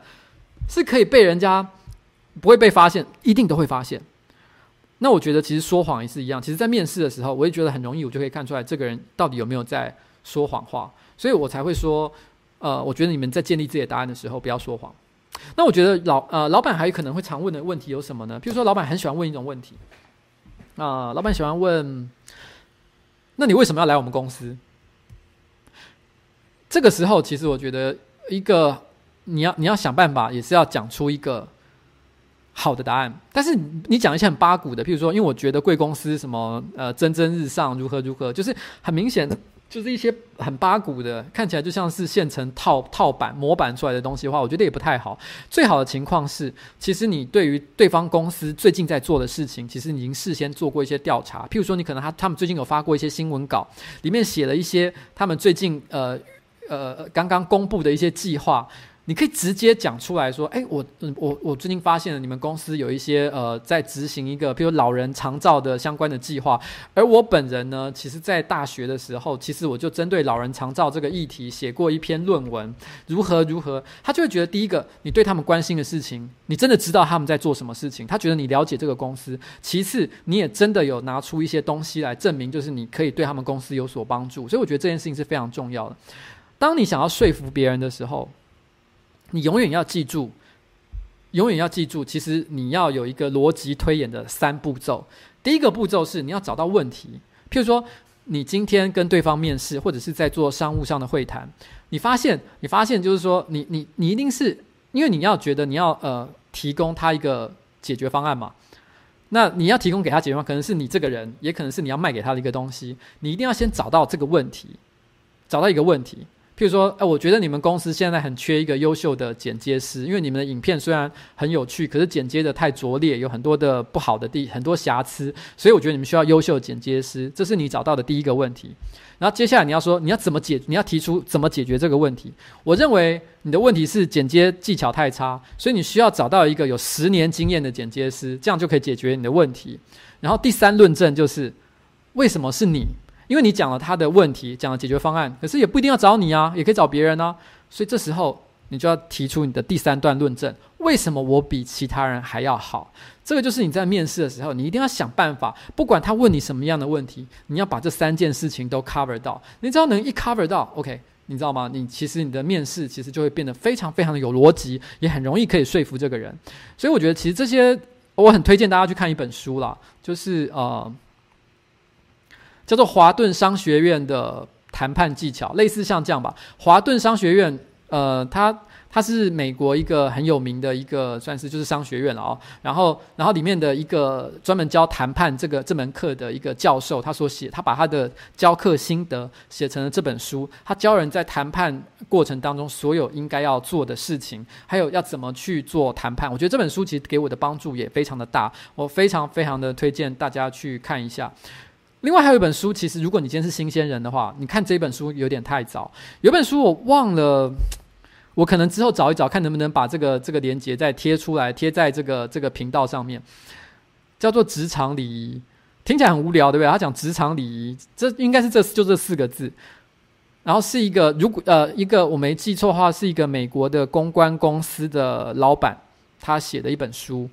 听起来很无聊，可是我觉得里面写了非常多简单，但是我觉得大家都一定要懂的职场上的事情。然后你只要看懂了那本书，其实很多事情就不会出错。我随便举个例子，他举了一些非常实务上的技巧，譬如说，如果你今天面试的时候跟别人是约在吃饭的场合，或者是你可能跟一个潜在的客户约吃饭，大家就觉得那就是约在一个餐厅里面嘛。如果是你选择餐厅的话，请务必要记得要选择那个餐厅的食物是都是可以一口一口吃的东西。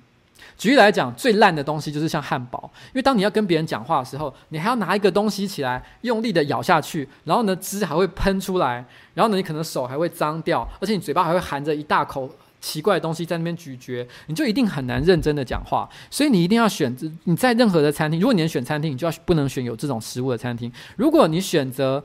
你不是餐厅不是你选的，你也要尽量点然后就是可以一口一口分开来吃的东西。我随便举例啦，就是可能像萝卜糕，萝卜糕就是一个切成一小块一小块吃的东西。这是一个，嗯，好了，我会不会讲的太久、太太太啰嗦？我就好像我不知不觉的就讲的很兴奋的开始讲这个话题，好像还蛮蠢的。然后就是就是，其实我觉得这本书，我觉得他写的非常好。就是你刚刚听起来虽然好像是一件很小的事情，可是我觉得的确，你你以前当你没有思考过这个问题的时候，你不知道原来原来这件事情很重要。像我刚刚讲，你见面跟别人见面的时候，你一定要当第一个握手的人这件事，其实也是这本书讲的。这也是我刚进职场没多久，我的。某一任老板，他拿给我看的书，我觉得对我来讲非常的重要。不过讲到这个老板，其实非常的有趣啊，我可以讲一下这个老板的故事。我这个老板呢，他在业界有名的人缘很差，然后，然后，然后他他就是因为他我我第一我刚去上班的时候，我记得我交第一份报告，因为我还是菜鸟嘛，我当然可能写的不是那么的好。他只看了大概三秒吧，他就直接把那报告丢到地上，他不是丢到桌上哦，他是丢到地上，说这种烂东西我才不要看。你看，像这样的老板，真的是你知道吗？你当时你你作为一个刚出来工作的菜鸟，已经吓歪了，想说，干这个人好可怕。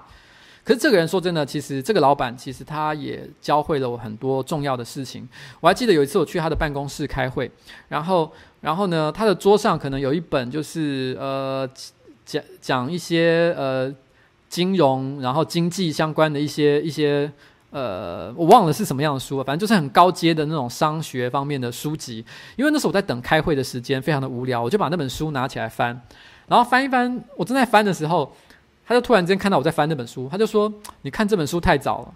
他就丢给我另外一本书，就是我刚刚说的那本《职场礼仪》。我看了以后，我真的是有一种哇，它里面很多东西真的太有趣了。我举个，我再举一个其中的小例子。它里面有提到一个东西，就是说，如果你今天是跟别人开会，而你是先进到会议室里面的那个人，你要怎么挑位置？你要挑能够看到门的位置。其实这有点像杀手的逻辑，你知道？你你们我不知道你们有没有看过那个美国的好莱坞黑帮片，有一些片里面也有提到类似的东西，就是说杀手通常喜欢坐在餐厅最角落可以看到门的位置，因为那个角落可以看到门的位置呢，你才能看到到底现在有谁走进走进来，然后呢，你才能够随时注意到底有没有其实可能是也是敌人的杀手，或者是或者是你知道要来刺客，然后会攻击你，你才能够掌握自己的安全的逃脱路线。那那，嗯，其实其实其实呃，我我我其实我现在一时之间我也忘了那个，我等下回去再找一下，所以找一下职场礼仪到底是哪本书哪哪个人写的。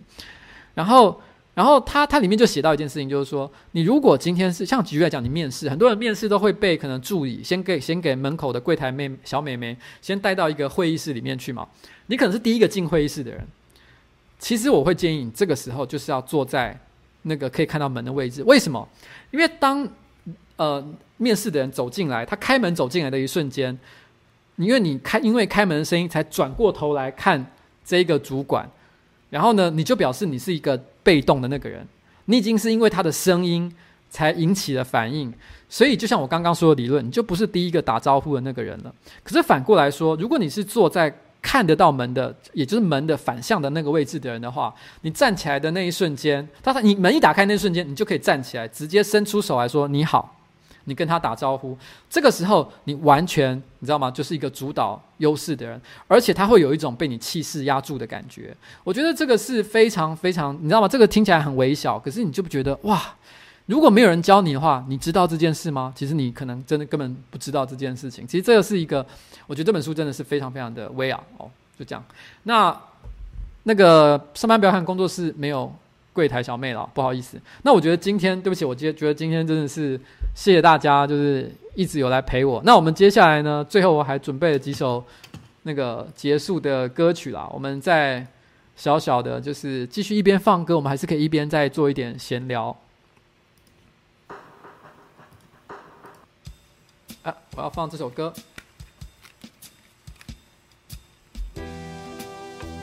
你知道今天 PTT 上啊，有一个很热门的话题，叫做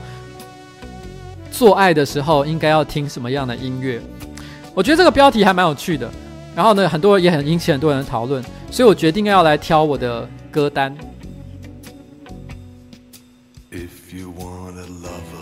如果我今天呢要挑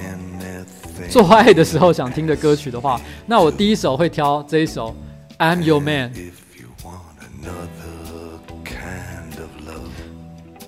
一开始先放这样的歌，慢慢的、软软的，然后你可以跟他说一些亲密的话，你不一定要做什么事情。这个时候呢，单纯的就只是。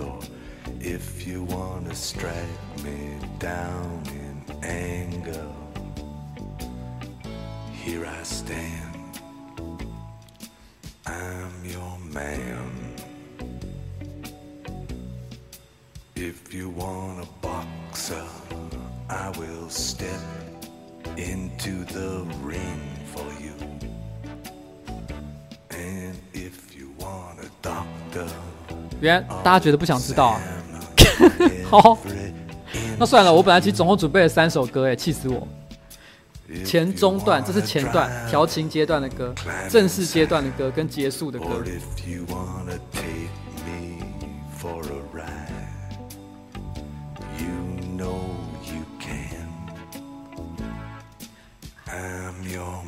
居然有人说要放痴情的男子汉，其实我不讨厌九一一啦，但是。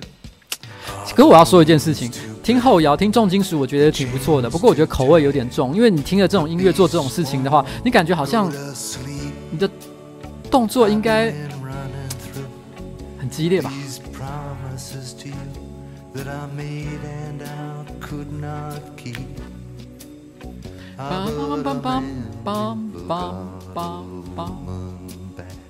好了好了好了好了好了，烦死了！大居然说都不想，我本来想。哼，那我直接跳到最后最后一首歌好了。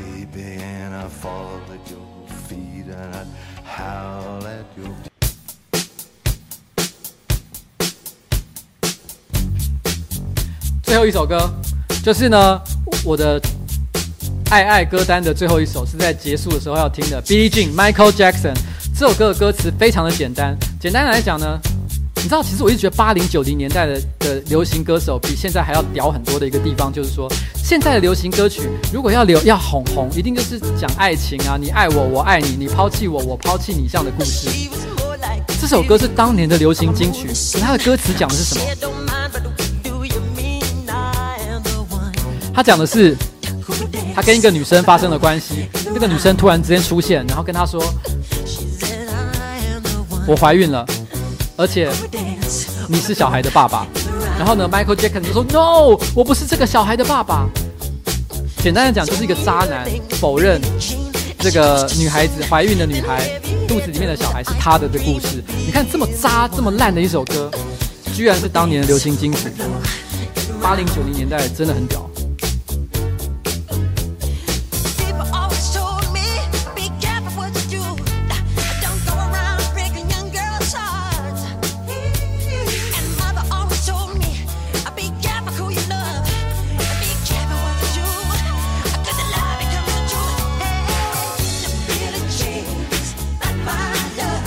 很喜欢的一部漫画叫做那个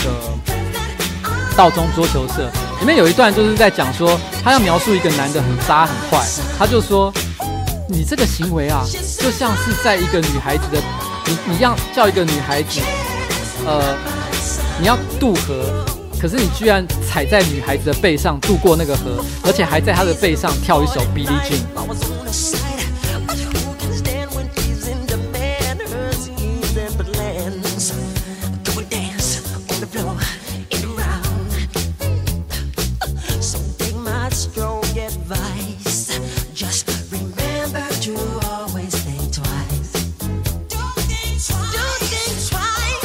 我之后会再去想办法把我刚刚说的书单想办法再找出来，放在我的粉丝团还有 YouTube channel 上的解说好了。因为我觉得大家可能很多人都对我刚刚讲的书其实还蛮感兴趣的。其实因为那本书我应该是有买，但我不确定有没有跟着我搬家一起来到我的新家。所以如果有的话，搞不好下一次我直接带着书来跟大家做介绍也可以，因为里面真的很多点还蛮有趣的。其实当年我读了蛮多呃在职场方面的书，我记得还有一本书我还蛮喜欢的，是日本人写的，他是在讲。我忘了书名，反正大意是在讲说怎么当一个课长。因为那时候我刚刚升上做主管嘛，所以我那时候就是会觉得什么叫怎么当课长这件事情，其实对我来讲是一个很大的一个挑战。那当时他里面写了一句话，我就觉得讲得很有道理。他就说，很多很多人在职场上之所以能够从职员升到呃初级或者是中级主管，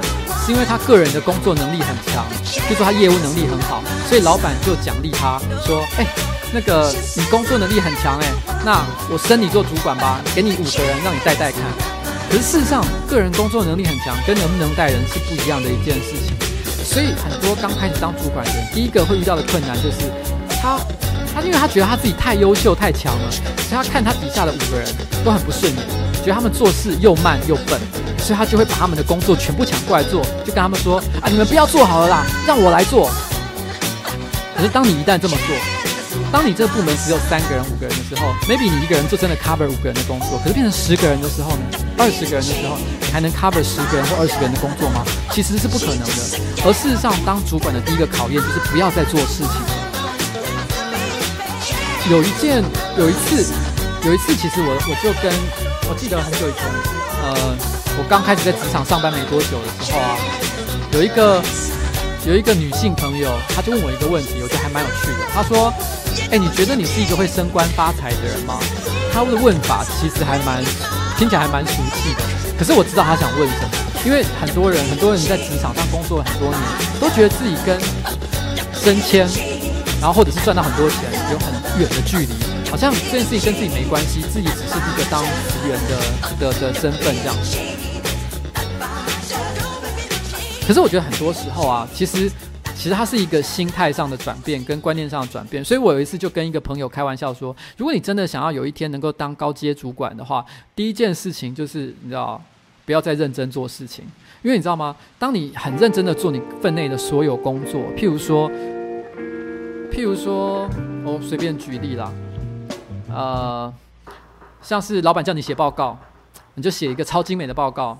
然后呢，就是把自己的机时间全部都投入在这种事情上的话，其实你可能就很难成为主管。这听起来很奇怪，对不对？可是事实上，我要讲的事情就是说，其实你应该要花一些时间去思考，为什么那些主管他在想什么事情，他在做什么。然后，然后呢，你试着用老板的角度去想一些事情，因为其实很多时候你觉得老板对你很不好。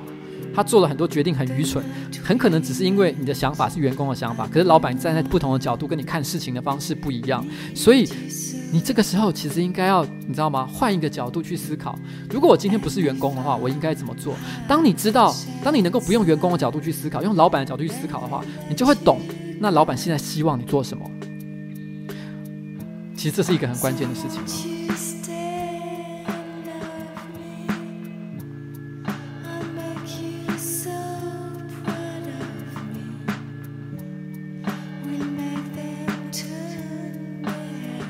我知道有些人，很多人，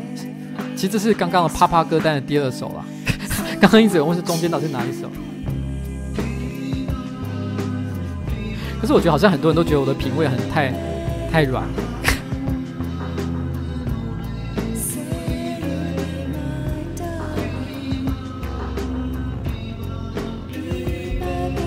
对啊，博一现在还没下班，他在下面。那。呃，哦，我很感谢他现在还在加班，谢谢。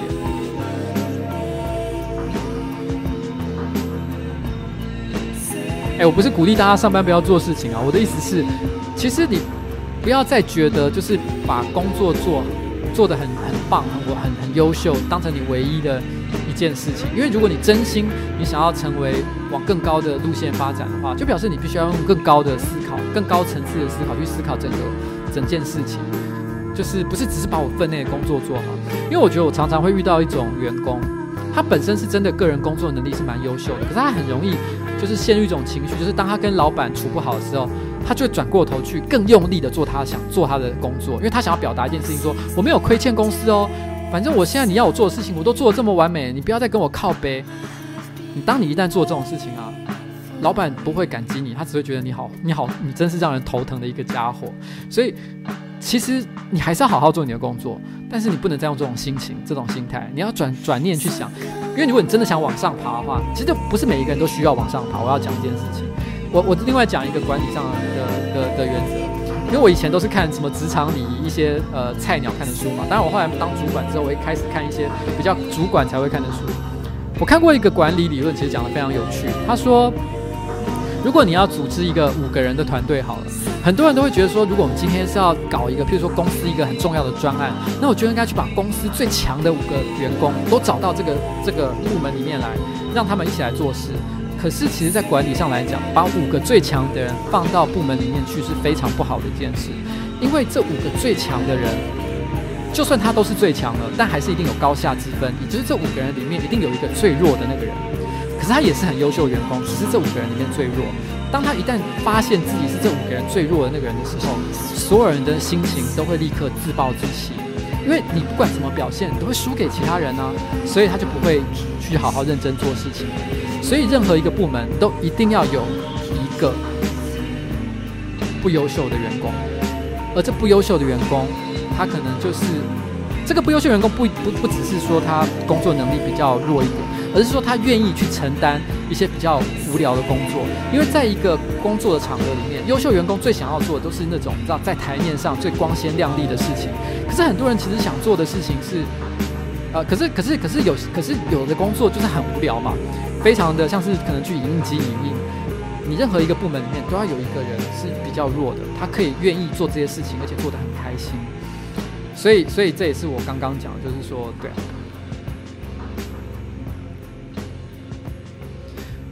那当然了，我必须要说，就是可能有些人会听听多了这部分，会觉得说，哇，原来公司管理这部分有好多好黑的东西，或者是干嘛？可是其实我说真的，其实我们很多。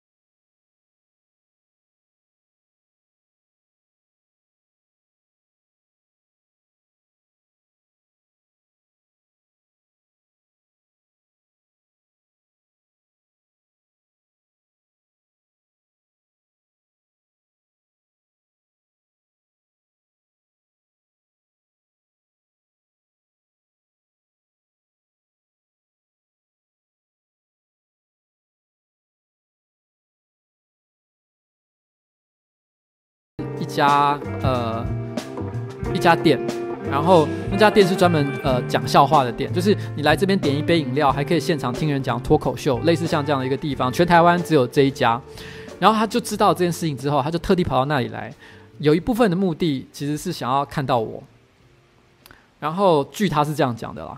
然后他来的那一天，他就有看到我在台上表演。那我后来就问他说：“那你看到我在台上表演，你觉得感觉怎么样？”他说：“很失望，因为因为真的还蛮烂。”然后然后然后后来呢，他就在那家店开始打工，然后打工了一段时间之后。然后就成为那边的正式员工这样子。我现在仍然是那家店的呃呃股东啊，但是我其实已经比较不参与他们的一些呃实际上的执行的事务了。所以其实小欧严格讲起来，他并不是上班不要看的员工，他是上班不要看的姐妹公司的员工。只是呢，他来我们这边就是搞活动啊、做演出的时候，我会另外给他一些，大家都知道嘛，就是五百块。给他一点呃现金的酬劳，表示感谢，嗯，但他其实领领的这个，他之前在另外一部影片领说他拿两万五这件事情啊，是是另外一个公司给他的啦，不是我给他的这样子，只是那个公司我刚好也有投资。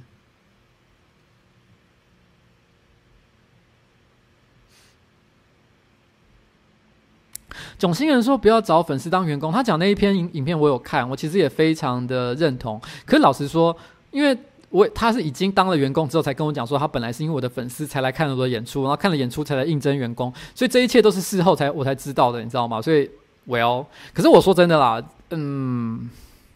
我刚刚跟你们讲了一大堆面试啊，然后会议啊，然后然后管理上的一些事情啊，都没有一件事情是绝对的，他们只是一个通则。像囧星人讲说不要找粉丝当员工也是一样的道理，但世界上有没有人找粉丝当员工是成功的？我相信一定还是有，搞不好也结婚，然后还是继续当员工，结果大家还很开心的，一定也有像这样的例子。只是通则来讲不是这样，这就好像是读书这件事情一样。很多人都会拿一些人没有念呃，譬如说 Steve Jobs 没有念完大学，然后但是仍然是 Steve Jobs 是个很伟大的人，这样呃，然后呢开了 Apple 这家公司这样子。那例子来说，其实读书不重要。可是你说真的，如果你好好的用数据去统计了的话，你会发现大部分有好好读书的人，工作成就还是比较偏向好的。所以其实。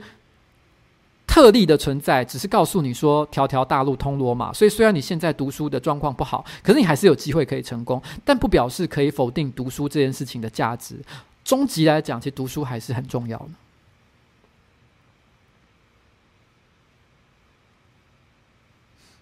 嗯，我说真的啦，小欧啊，他领五百块的原因啊，很简单啊。就是因为啊，我觉得这是对他最好的做法。那其他的我就不多说了，就是这样子。好啦，谢谢大家今天陪我到了这个时间点。那今天说老实话，我觉得我前半段真的，因为我还没有很搞懂这边硬体的状况，所以呢有点拉里拉杂讲的乱七八糟。但是很感谢大家今天陪我到这个时间，那我觉得也很开心。谢谢大家，我们现在就要准备结束喽，拜拜。